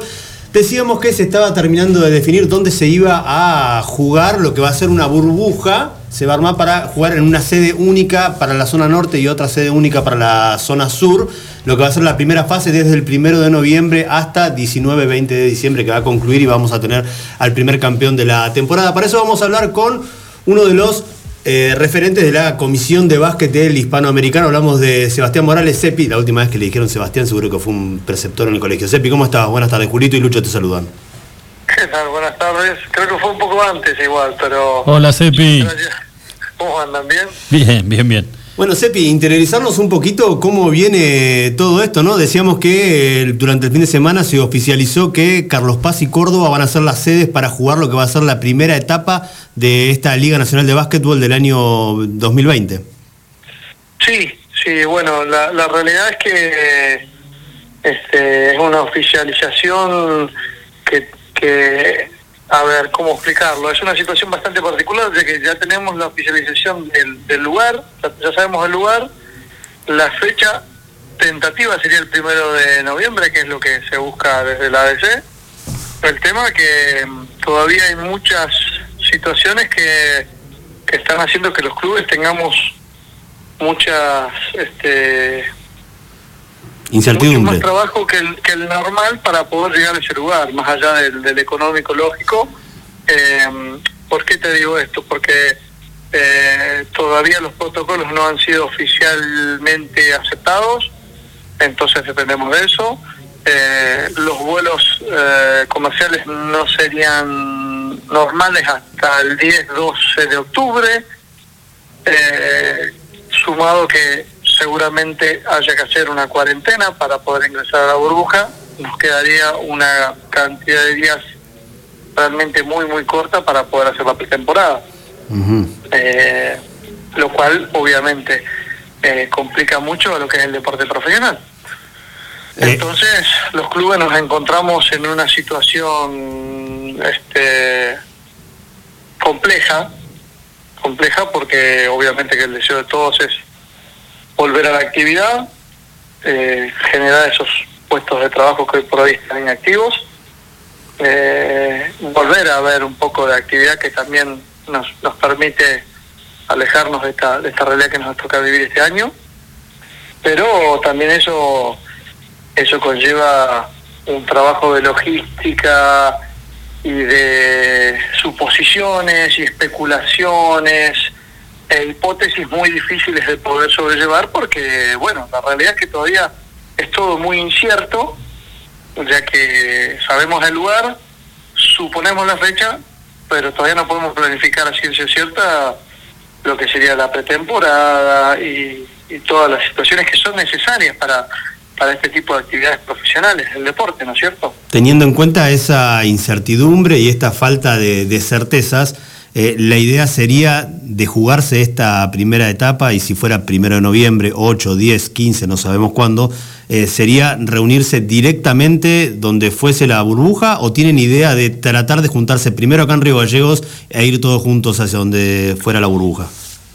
Mira, la, realidad nuestra era eh, dista mucho del deseo a las posibilidades, ¿no es cierto? Nuestro deseo era hacer la pretemporada acá, este, como siempre, ¿no? Tener eh, nuestra base acá, dejar los recursos acá y, y- generar todo lo que, genera el básquet. Pero viendo la situación de, mm, de los protocolos que estamos eh, teniendo en, en Gallegos por la situación que estamos viviendo y de público conocimiento, las urgencias que nos demanda los tiempos que tenemos y todo eso, creemos que, que- que vamos a tener que hacer la, una, una mini pretemporada en la localidad que, nos toque la burbuja, Eh, con lo cual evitaríamos traslados y bueno, y también podríamos optimizar los pocos días que tenemos. Eh, eso sería nuestra nuestra proyección hoy, ¿no es cierto? Eh, pero la realidad es que día a día se está acercando la fecha y todavía no tenemos certezas por, por, por cuestiones de que, que el Ministerio de, de Deporte y el Ministerio de Salud no le dan el ok a los protocolos de la ADC. Entonces los clubes estamos pendientes de eso. Si bien algunos ya han empezado a hacer la pretemporada, porque sus ciudades o sus provincias se lo han permitido, eh, somos muchos los que no. Eh, entonces eso hace que, que se genere una dis- disparidad a la hora de, de que todos los equipos eh, puedan tener las mismas posibilidades. Pero bueno, sabemos que, que- que esta situación de, de pandemia eh, genera estas, estas situaciones este, particulares. Eh, Hispano pudo oficializar la contratación del entrenador de Gabriel Picato, de tres jugadores nacionales, pero algo que me llamó la atención es que este año y por primera vez se haya contratado o al menos hecho el anuncio de cuatro jugadores americanos que van a venir a jugar a- al Hispano este año. Sí, sí, se dio la particularidad que, que los costos, beneficios eh, permitían hacerlo, eh, incluso con, con un dólar volador, ¿no? Por decirlo de alguna forma.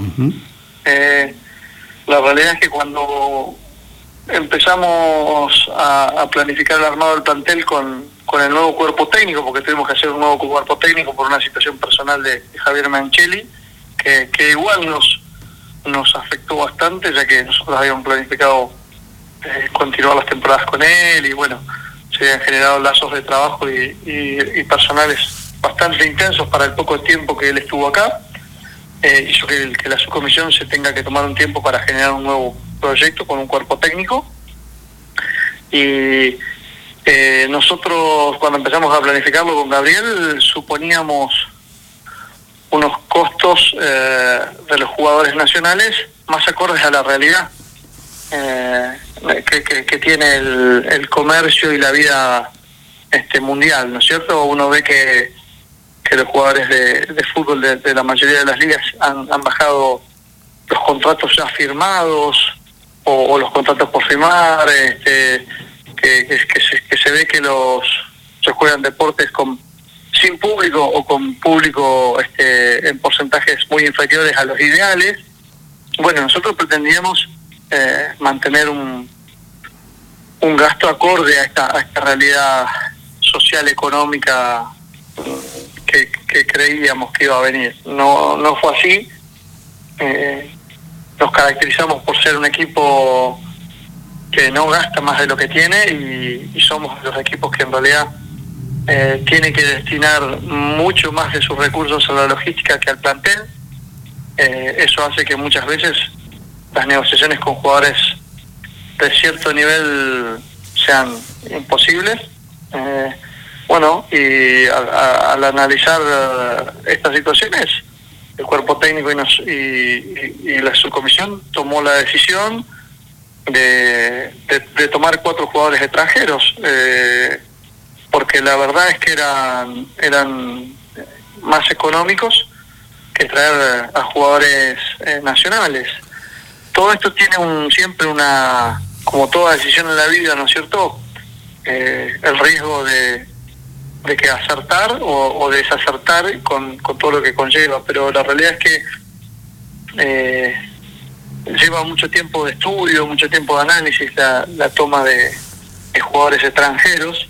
Yo te lo preguntaba eh, más que nada por el tema de cómo está hoy la situación del dólar, de la prohibición de adquirir dólares y ver cómo era el tema de traer cuatro jugadores extranjeros y poder pagarle. Quiero creer que ellos quieren cobrar en su moneda y no en pesos argentinos. Mira, hay muchos casos en los cuales los jugadores eh, entienden la situación y aceptan cobrar una parte y una parte. Eh, nosotros, gracias a Dios, hasta ahora siempre hemos tenido una relación buena, a muy buena con los extranjeros. Eh, y, y la- y las decisiones de los jugadores se hizo antes de que tengamos esta nueva eh, limitación a la hora de la compra de moneda extranjera. Eh, sin embargo, eh, este, hay, hay ciertas normativas para los para los profesionales que vienen del extranjero a, a la hora de, de adquirir moneda extranjera, eh, lo cual posibilita que se les pague un porcentaje en su moneda sin que sea demasiado oneroso. Este, y la realidad es que no son jugadores eh, que, generen un, un gran gasto en lo que es moneda extranjera. Eh, históricamente nos hemos caracterizado por tener, salvo Larry Bannon, que sí era un jugador, pero la realidad económica era otra, eh, del país y de la y de la posibilidad de, de obtener dólares era otra, pero este, hoy tres, cuatro, incluso cinco jugadores de los que hemos traído extranjeros eh, representan lo mismo o menos que, que un jugador de, de la época, por ejemplo, de Larry Bannon, ¿no es cierto?, de hace cuatro temporadas atrás. Bien, bueno, eh, Para que te des una idea, ¿no? sí, sí, sí, sí. Eh, la última, como para ir cerrando ya y liberándote y agradeciéndote por esta comunicación. Quedan un par de plazas todavía para completar el plantel de hispano. ¿Lo tienen ya cubierto? ¿Tienen los jugadores o todavía faltan esos lugares? Mira, nosotros hoy tendríamos eh, confirmados, a ver, déjame que haga memoria que no es muy fuerte. San Simoni, a Gargallo, Bueno. a San Simoni, Filipa, eh, Buemo. Esos son los cuatro mayores de, de primero. Sí. Después tenemos a mm, Deremy, a Cooper y a Lado. Eh, estaría Barlow renovado en 99%. No te digo el 100 porque todavía no me mandaron el contrato firmado. Bien. Pero en 99%. Y eh, con eso tenían los ocho mayores. Eh, Después te quedan los menores de 23.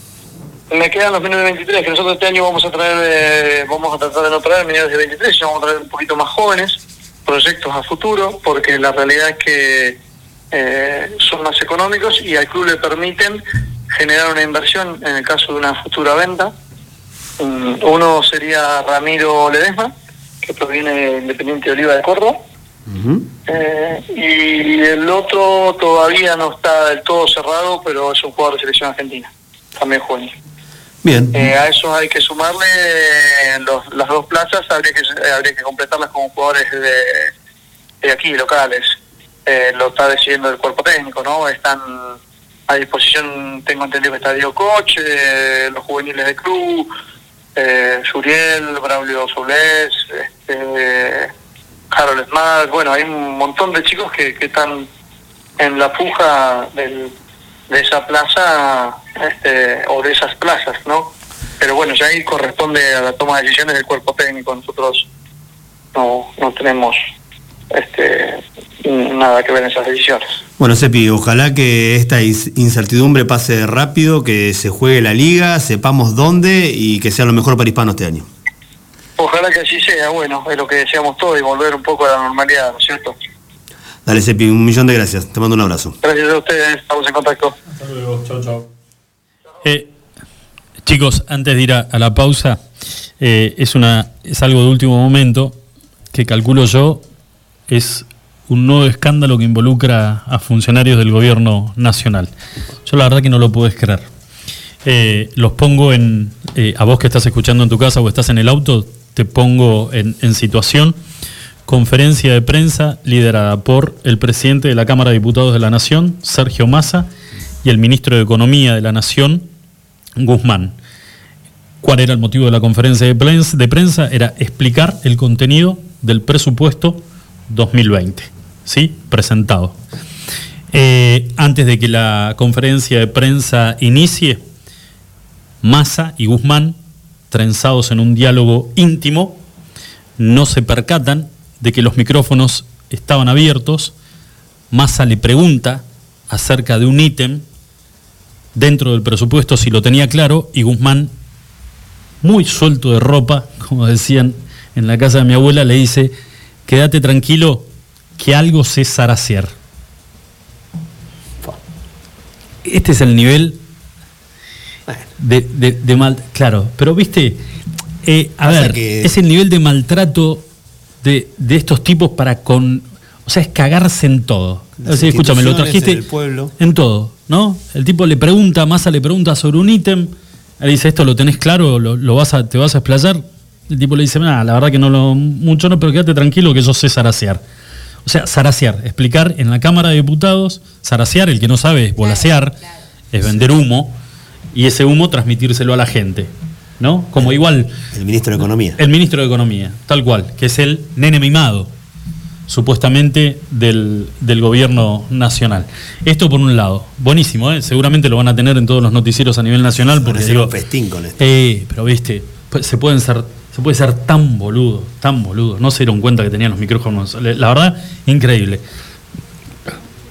Esto por un lado. Y lo otro, que me gustaría preguntarle también ahora que vamos a tener dentro de un ratito a, a la doctora Isaac, hay una situación que se dio en el día de ayer, que eh, es un hecho policial que involucra a un chico de 24 años que había eh, entablado un contacto con una nena de 14, Una menor. una menor, la invita a su departamento, la chica accede, se da el encuentro, esto ocurre en un departamento en calle Maipú frente a la sucursal de la Anónima, Que son los que se rentan por día igual.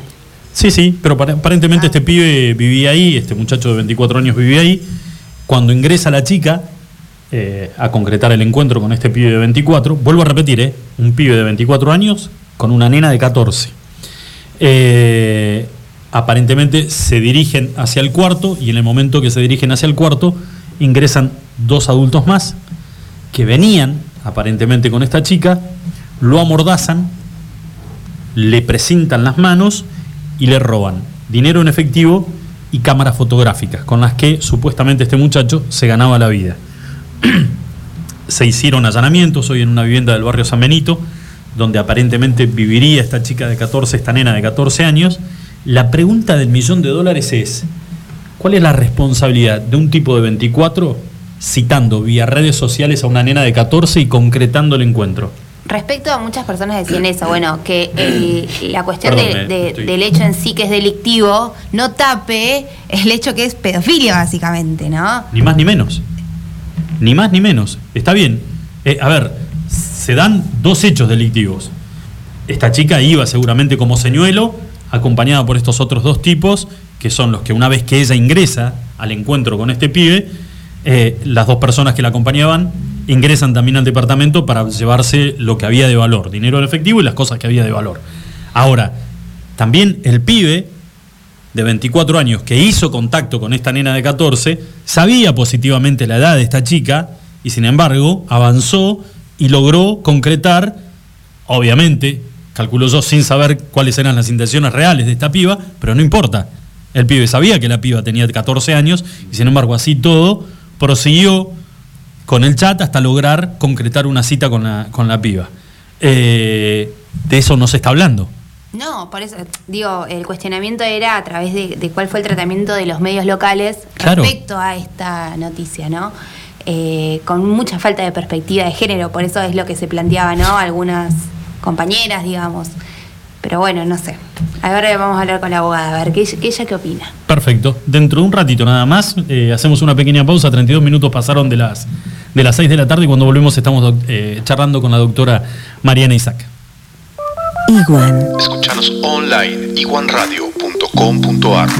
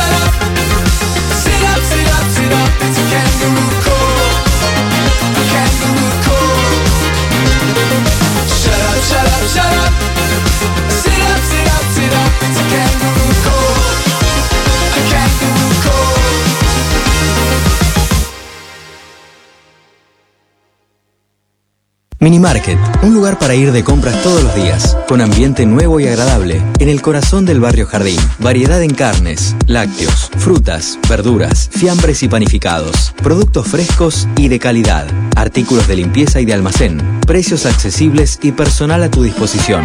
Minimarket tu compra de todos los días. Visítanos en calle Moyano 158, teléfono 429-445. Seguinos en Facebook, minimarket.rio gallegos.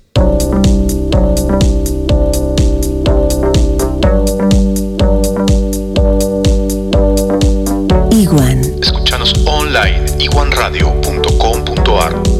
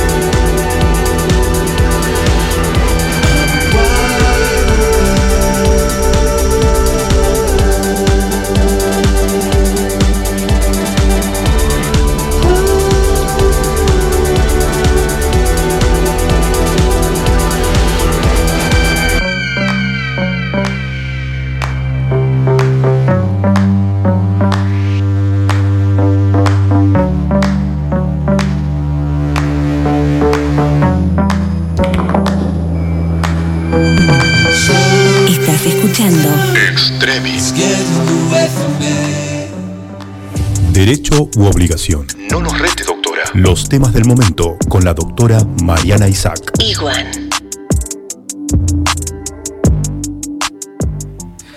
Muy bien, 42 minutitos pasaron de las 6 de la tarde y hay como un, olor a, a cavernícola. porque En realidad pensamos más o menos todos iguales. eh, y tiene que ver con, con esto de la responsabilidad de, de- de asumirlo como, como padre, la responsabilidad que tenemos que asumir como padres. Semánticamente no lo vamos a nunca internalizar. Claro. Y esa es mi pata de la comunicación. Está bien, pero hay, bien. hay, hay partes, digamos, que, que estamos de acuerdo, que tiene que ver con de qué manera proteger a, a nuestros hijos. Y, y le damos la bienvenida, para no dejarla fuera, Mariana Isaac. Mariana, ¿cómo te va? Nuestra, nuestra abogada. Porque ella ya llega acá y se, se prende el micrófono y se está riendo. Yo no sé qué le causa gracia. No, bueno, es el, el ambiente. bueno, pero eh, quieren que venga con mi cara real, eh, vamos a estar perdidos. No, pero bueno, te dejábamos recién, eh, antes de, de arrancar el, el bloque, contábamos esta historia y vamos a contarle a la gente una, una intimidad que Mariana decía, no puede ser, no puede ser que un pibe de 24 Sí. quiera seducir a una nena de 14 años. Bueno, sí. me cuesta, dentro de mi pensamiento, si querés arcaico, me cuesta muchísimo pensar eso. No dejan seguro. de ser nenas. No, no, no es normal. No. De eso estamos todos Pero No. convencidos, pero pasa. Eh, lo que sí era, lo que charlábamos nosotros recién con Ludmi y con, con Julito, digo, la noticia en los medios fue eh, tipo el, el accionar de una posible viuda negra de 14 años, pero que en realidad fue seducida a través de una red social por un mayor de 24. Bueno, ahí tenés delitos de, de- de las dos partes, ¿no? Claro. El de 24 que se levanta una menor de edad, anda a saber con qué intenciones, después puede cometer muchísimos más delitos. eh, y los adultos que entran a robar que utilizan a la menor de edad. No, no entraría en la figura de la viuda negra. La viuda negra ya es. Claro. Claro, no, no, no, no, y hay hechos.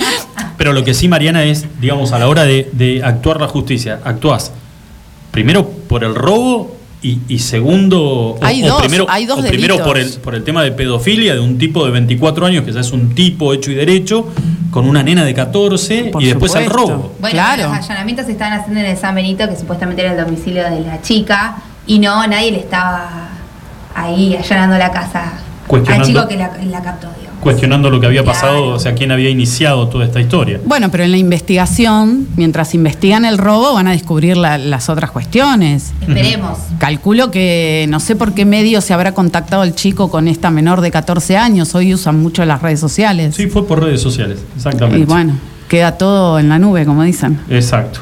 Bueno, eh, el tema que nos hoy que, que nos interesa es saber cuál es el grado de responsabilidad tanto de mamá como de papá. A colación de lo- ¿Juntos o separados? por supuesto. A colación de lo que hablábamos el martes pasado de- del tema de las tareas, que Lu dijo que bueno, ella se hacía cargo de un montón de cuestiones que el papá no. Eh, bueno, la responsabilidad parental, ¿no? Este, esto, este conjunto de derechos y deberes que tenemos los padres sobre las personas y los bienes de los hijos, ¿no? Para su protección, para su desarrollo, para su formación, cuidar al hijo, prestarle alimentos, educarlo, son todos derechos y, de- y deberes que tenemos los padres. Eh, esto que decís vos, que puede ser eh, estando los papás juntos o estando los papás separados. Por más que los papás estén separados, este cuidado personal muchas veces es compartido. Los dos tienen que decidir sobre las cuestiones de los chicos, sobre la educación, sobre un tratamiento, sobre lo que se te puede ocurrir. Y los dos tienen que eh, eh, actuar de la misma manera, ¿no? Con la misma carga. Eh, y el tema de los alimentos, que vos decís alimentos, no es solo lo que come el chico, sino que implica un montón de cuestiones, la educación, los tratamientos médicos, que el día de mañana pueda acceder a una profesión, a un oficio, proveerle los medios para eso. Y estas tareas de, de cuidado a veces la cargas toda eh, una sola parte. Queda mal que digamos la mamá o el papá, entonces digo una parte. Eh, y esto nos lleva a pensar en la corresponsabilidad. Eh, a ver, las tareas no es potestad de la mamá o del papá, es de los dos. Igual que la comida, a ver, sabemos que tenemos que comer, chicos, cenar. no te ayudo con la comida. Siempre hay una parte que carga con todo eh, ese, esa carga mental de decir yo me tengo que ocupar de todo. Tengo que pen- te doy la orden. Esto de que los papás dicen, ay, yo te colaboro un montón, pero hoy puse el lavarropas. Bueno, no, no me colaborás, es tu responsabilidad también. Entonces, bueno, esto eh, de que es un pensamiento arcaico, ¿no? Que viene del, de, claro, del patriarcado, de decir, eh, te colaboro con el lavado de los platos. No, no colaboras nada. Eh, es tu responsabilidad lavar los platos En también. mi casa lavo los platos yo porque nadie los lava como yo. Porque vivís solo. Cuando vivía en pareja también. ¿Qué querés el perro? está Vos, vos sabés que, no, voy a, voy a confesar algo, que es el, el paso de los años, 50 años, y solo no, no, no es gratis esto. Eh, cuando me mudé a mi casa, eh, había una señora que, que una vez o dos veces por semana eh, iba a pegar una limpiadita y, y me di cuenta que eh, primero esperaba que la señora se fuera para yo pegarle una repasadita a lo que ella hacía y después ya no me aguantaba, sino que iba yo y limpiaba, este, la señora limpiaba un vidrio, iba yo este, eh, atrás de ella y le pegaba una repasada y me di cuenta, dije, no, o sea, me gusta cómo limpio yo y es... ¿Para qué viene? Es la te- al pedo, entonces la, la hago sentir mal a la señora y gasto guita que no, que no está bueno gastarla por... A mí con lo único que me pasa es con los platos. Después del resto, que si querés venir, Lucho, limpiar Así que casa, yo no te- tengo- yo te dejo. Yo no tengo si problema. venir a la Mariana. mía también. Feliz y contento, ¿eh? No tengo ningún Los tipo de vidrios te lo problema. van a agradecer. No, no, yo no tengo ningún tipo de problema. No, bueno, pero yo te pregunté el martes pasado, las- le, le preguntamos a los dos de las tareas, Sí. si colaborabas, si sabías de qué temas estaban viendo en el colegio. Claro, no es solo hija. ir y pagar la escuela, digamos, ¿no? Es involucrarse, ir a las reuniones, eh, estar. Uf, pero una lista Claro. interminable. de- Cada vez que tenés, te- para mañana una plastilina, para mañana, ¿quién es la que va a comprar y se acuerda, salís del trabajo de una reunión y te, te acordás que tenés que pasar a comprar la plastilina para el pibe? Bueno, el turno de los médicos, eh, cuándo se toma la vitamina D, todo eso. el calendario de vacunas.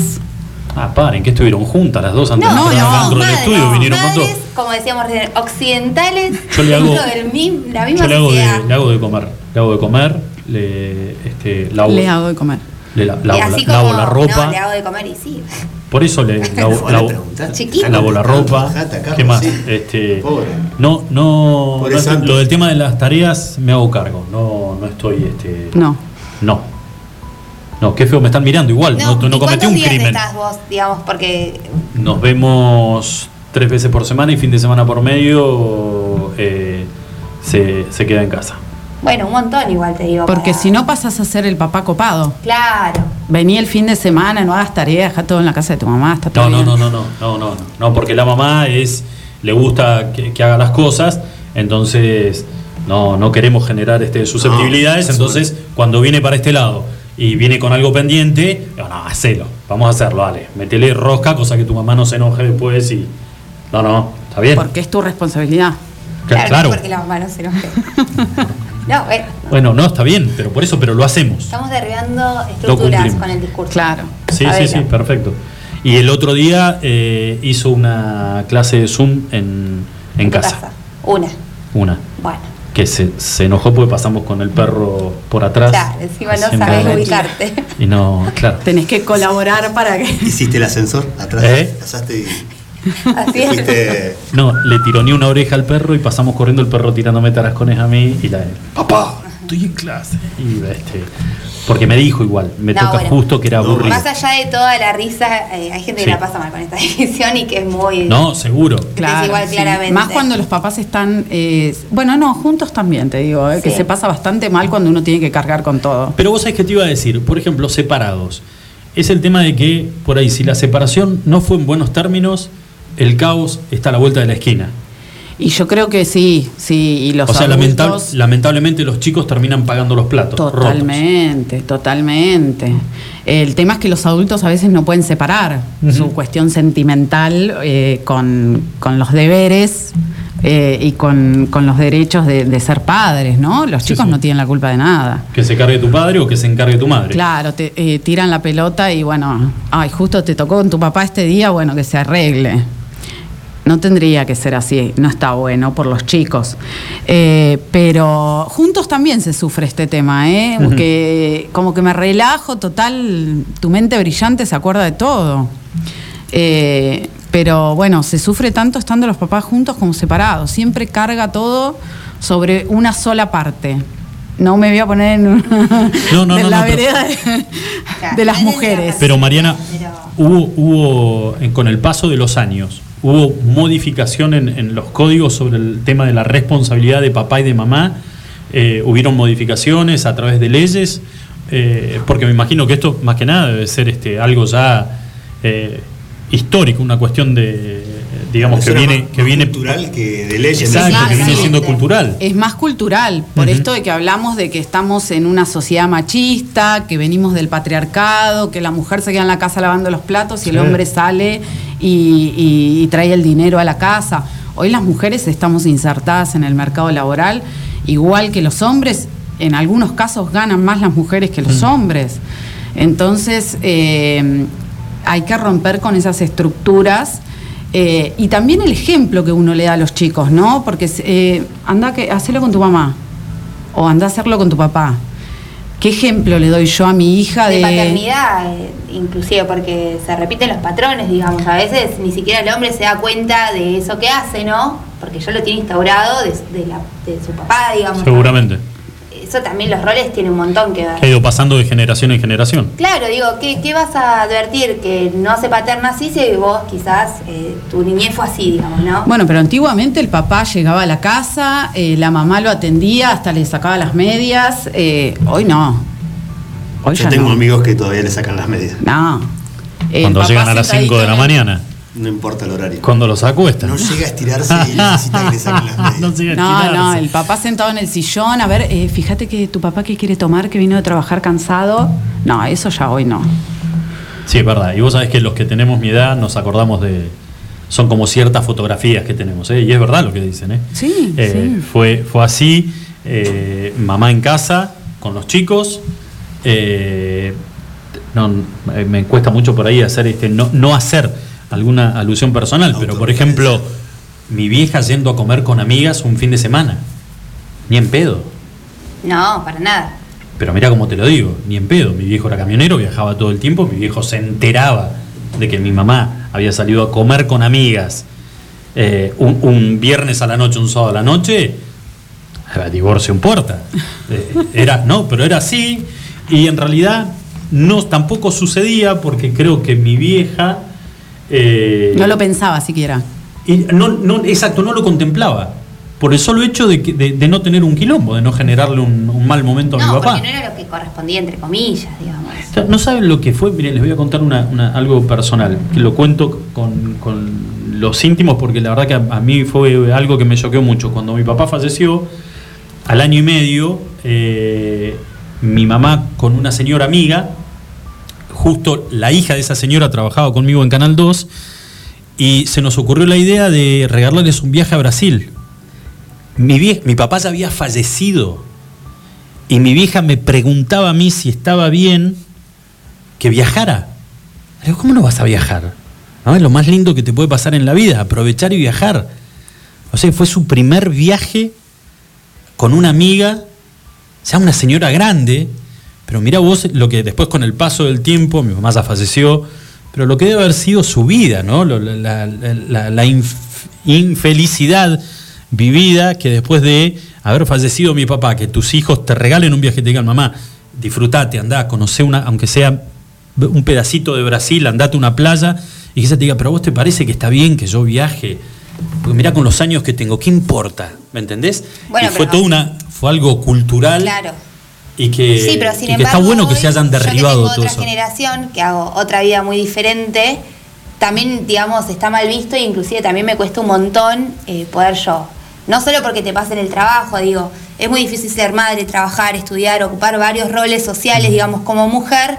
También tenés impedimentos dentro del laburo, digo, no es lo mismo que yo pida permiso para ir a buscar a mis hijos a la escuela al padre que capaz él nunca pide permiso, digamos, y es como, bueno, Ludmila, la primera vez, bueno, anda, la segunda, otra vez tenés. Y sí, o sea, mis hijos van todos los días a la escuela y yo los tengo que ir a buscar, si no que lo busca, ¿no?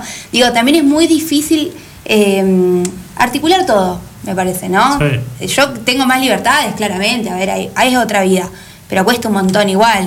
Sí, sí, Los ámbitos laborales, sociales. Lo que sí que creo yo, no sé qué piensa Mariana, pero que son procesos que antes era como muy escabrosos poder derribar esos, esos, esos, esos murallones y que hoy es como que se van dando procesos mucho más acelerados y es como que, eh, digamos, lo- nosotros y nuestros hijos, que eso es lo bueno, lo están viviendo como algo natural, como algo que tiene que ser así, ¿no? Que no nos tiene por qué asombrar. Que esto que yo conté del viaje de mi mamá, yo lo vivo como una anécdota que me, que me emociona y para mi hija el día de mañana va a decir, pero qué, qué boluda la abuela, ¿por, qué, ¿por qué le parecía raro que irse de viaje, no?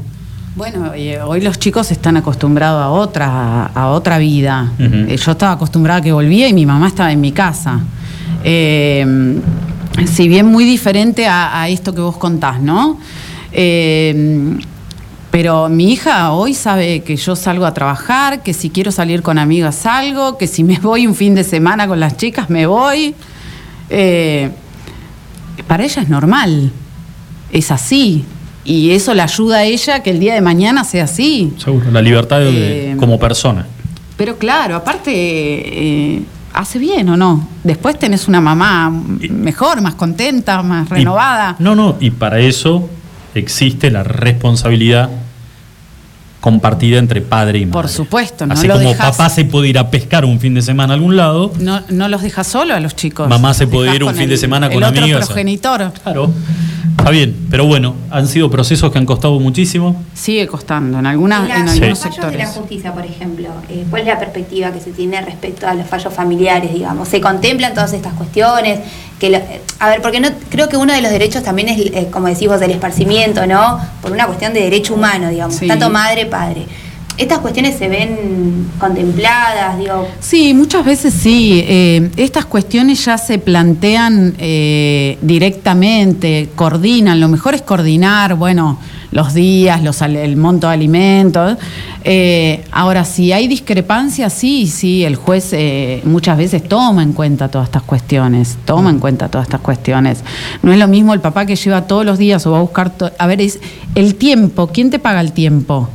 Porque está bien, vos pagás eh, lo que consume del supermercado, el colegio, la cuota del colegio, la ropa, un tratamiento médico o la obra social.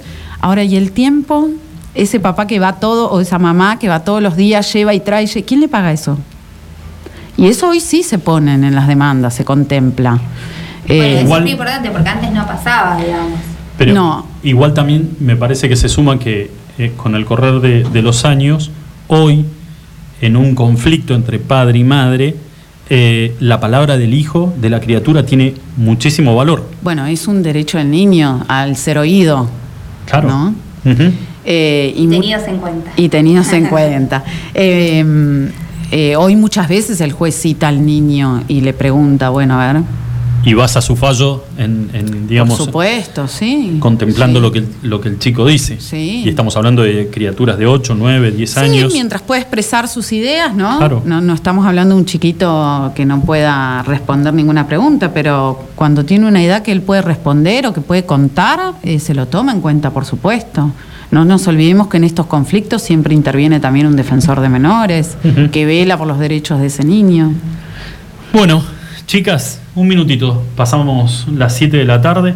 Eh, son charlas interesantes y, y que por ahí, este, abriendo la posibilidad de contar experiencias este, vividas, eh, refuerzan algunas teorías que tienen que, que eso, que son sacadas de, de lo teórico, pero que cuando vos le metes un- un- una carga este, a través de una, de una experiencia propia o algo personal, eh, ahí va- terminás de darle valor a, a todos los cambios que, que han surgido y a, los, to- a todos los cambios que deben darse No, y esto, criemos seres del bien, digamos, para que el día de mañana eh, sean no solo buenas personas, sino buenos padres, buenas madres, no responsables. Eso es lo- me parece ahí lo más importante. Exactamente. Buen día para todos, ¿eh? Hasta mañana. Chau, chau.